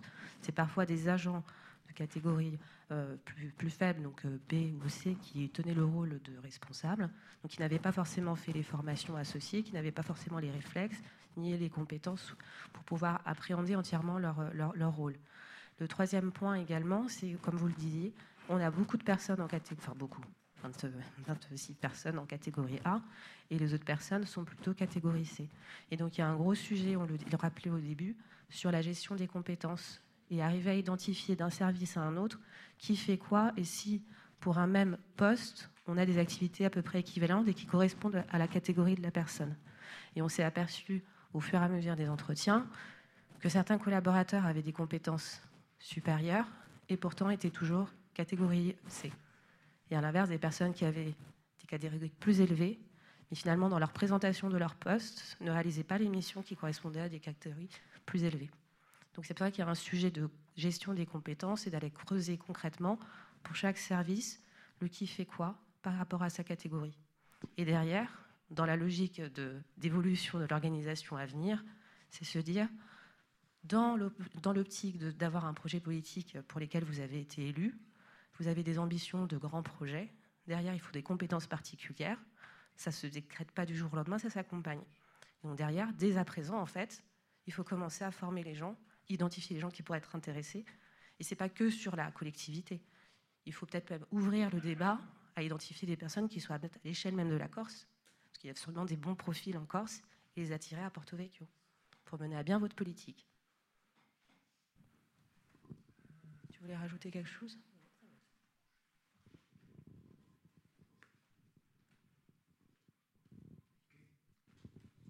Merci de votre écoute. Merci à vous, mesdames. Merci beaucoup. Donc, euh, avant de conclure, simplement deux mots en complément. Bon, on a une situation historique qui a été rappelée avec beaucoup de précision euh, dans cet audit, et on a un objectif dont je sais qu'il est également partagé et euh, qu'il va guider chacun de nos pas et orienter chacune de nos décisions au cours des cinq ou six prochaines années. Quel est l'objectif? C'est bâtir une administration de projet et organiser les centaines de femmes et d'hommes qui sont la première ressource de la commune, avant la ressource financière, et avant le budget dont on a largement débattu jusqu'ici, donc organiser ces centaines de femmes et d'hommes autour d'un contrat d'objectifs et passer en mode projet, comme notre équipe politique tente de le faire avec, je le crois, un certain succès depuis le début de la mandature, ce n'est pas chose simple quand il est question de bousculer non pas les droits acquis, qui avec nous comme avec d'autres sont sanctuarisés, non pas les droits sociaux, les libertés syndicales et tout ce qui procède hein, de la vie d'une communauté d'agents. Ça, pour nous, c'est du domaine euh, de l'acquis et ça ne bougera pas, ou en tous les cas pas négativement. Donc l'idée, c'est de tendre vers ce modèle d'une administration de projet sans remettre en question ses acquis et sans pour autant conforter euh, un certain nombre d'habitudes qui sont le fruit euh, du passé, qui se sont sédimentées au fil des années et qu'il convient, pour notre part, de réformer en profondeur. J'en citerai deux pour euh, gagner du temps, et je les cite d'autant plus volontiers qu'elles ont déjà été débattues assez largement à cette table. La première, c'est l'absentéisme. Je redis qu'il n'est pas une fatalité, je redis qu'il ne relève pas du reproche, de la critique, mais de la volonté constructive de diminuer le nombre d'agents qui expriment un malaise en s'absentant de leur lieu de travail, de leur poste. Donc on va y travailler. On a déjà proposé un certain nombre de pistes. Euh, l'une d'entre elles qui est généralisée notamment depuis la crise Covid et qui auparavant n'était pas forcément mise en œuvre dans les mêmes proportions, en tout cas ici, c'est celle du télétravail. Bon, moi je pense, pour l'avoir expérimenté en d'autres lieux, euh, je pense aux officiers agences dont je conserve la charge. Bon, ça peut produire des effets. Après, c'est l'administration communale. On a des services à la population qui ne peuvent pas être euh, traduits autrement que par une présence physique. Bon, on en débat.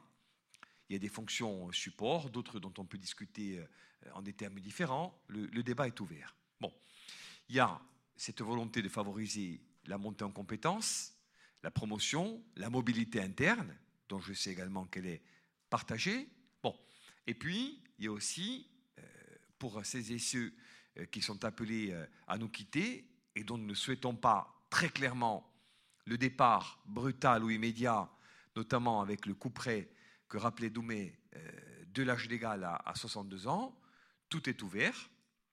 On souhaite bien sûr que ceux qui le souhaitent puissent partir au moment voulu, mais que ces et ceux, dans le respect des engagements budgétaires et politiques que nous prenons et que nous avons assumés, qui souhaitent euh, rester, à certaines conditions encore une fois, puissent également le faire. On ne peut pas empêcher un porte-véquier ou une porte-véquiaise de vouloir continuer à œuvrer au-delà de l'âge légal au profit de sa communauté. Il faut simplement trouver la bonne ligne de crête. C'est pour ça que je parlais un peu plus tôt du non-renouvellement d'un départ sur deux. L'orthodoxie commanderait de parler plutôt de deux départs sur trois. Mais quand on tempère la tendance, avec un départ un peu plus tard pour certains, et euh, un renouvellement dans certains autres cas, on est en gros sur cette moyenne-là.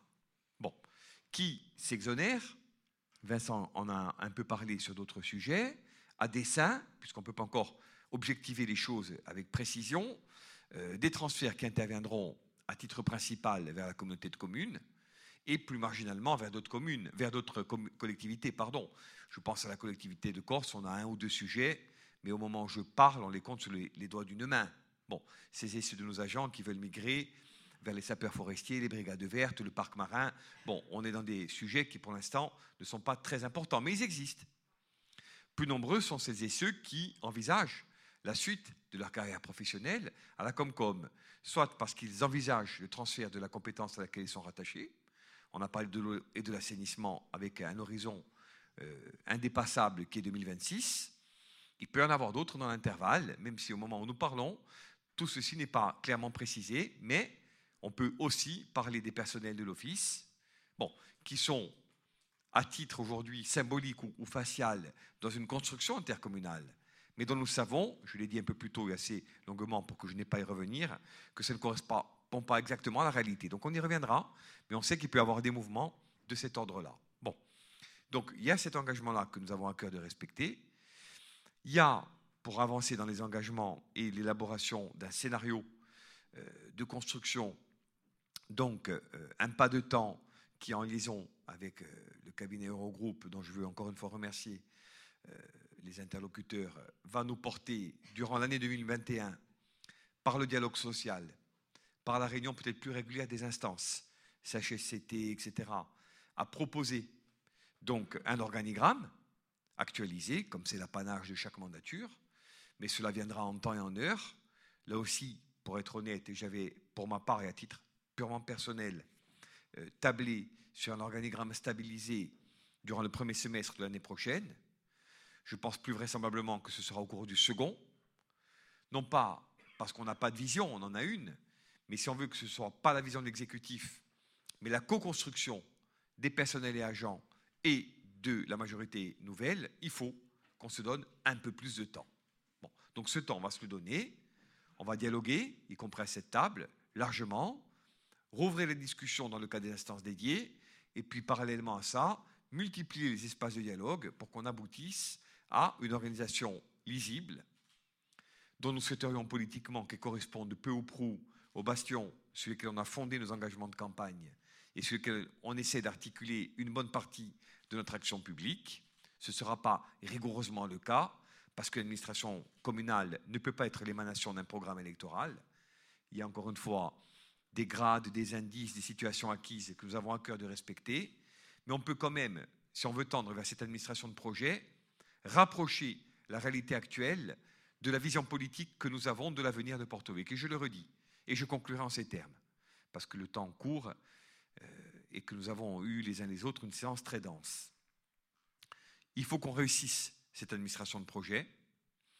Il faut qu'on l'articule efficacement avec les personnels de la Comcom, parce qu'on agit sensiblement sur le même territoire, même si les personnels de la communauté de communes ont vocation à évoluer dans un cadre distinct et autonome, et à ne pas être, par la stratégie dite des vases communicants, ces et ceux qui n'étaient que des agents auparavant de la commune de Porto Vecchio. Il y a des sujets, mais on peut aujourd'hui imaginer des choses qui ne sont pas simplement dans une logique d'exutoire ou de vase communicant, mais dans une logique de pleine autonomie d'une collectivité par rapport à l'autre, même si, je le redis, le contexte contraint et la nécessité d'optimiser doivent nous conduire à mieux harmoniser, à mieux articuler les deux. C'est encore une piste.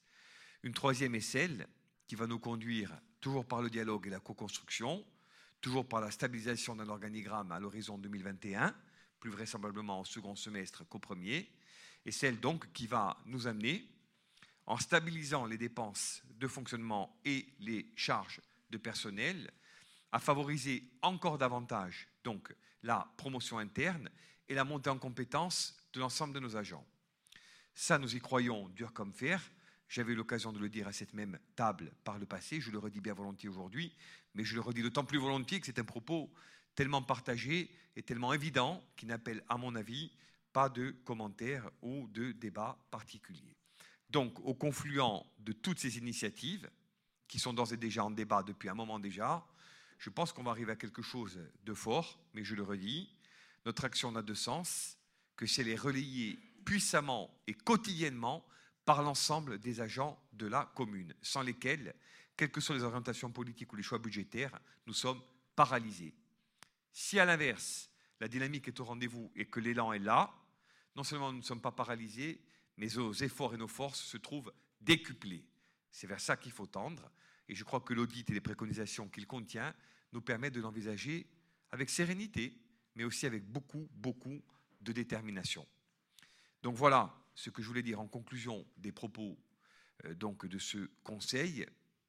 S'il n'y a pas d'autres remarques, je vous propose là aussi que nous prenions acte du dit rapport en sa phase audit organisationnel et RH, qui est contre, qui s'abstient, qui est pour. Unanimité, merci. Donc, euh, sur euh, ce vote euh, des plus consensuels, je me permets de clôturer nos travaux. Je vous remercie très chaleureusement pour votre présence et surtout pour la qualité globale de nos travaux. Et vous donne rendez-vous en tout début d'année prochaine. Un bon Natale à tutti et un abbraccio ai vostri famigli. Vi ringrazio.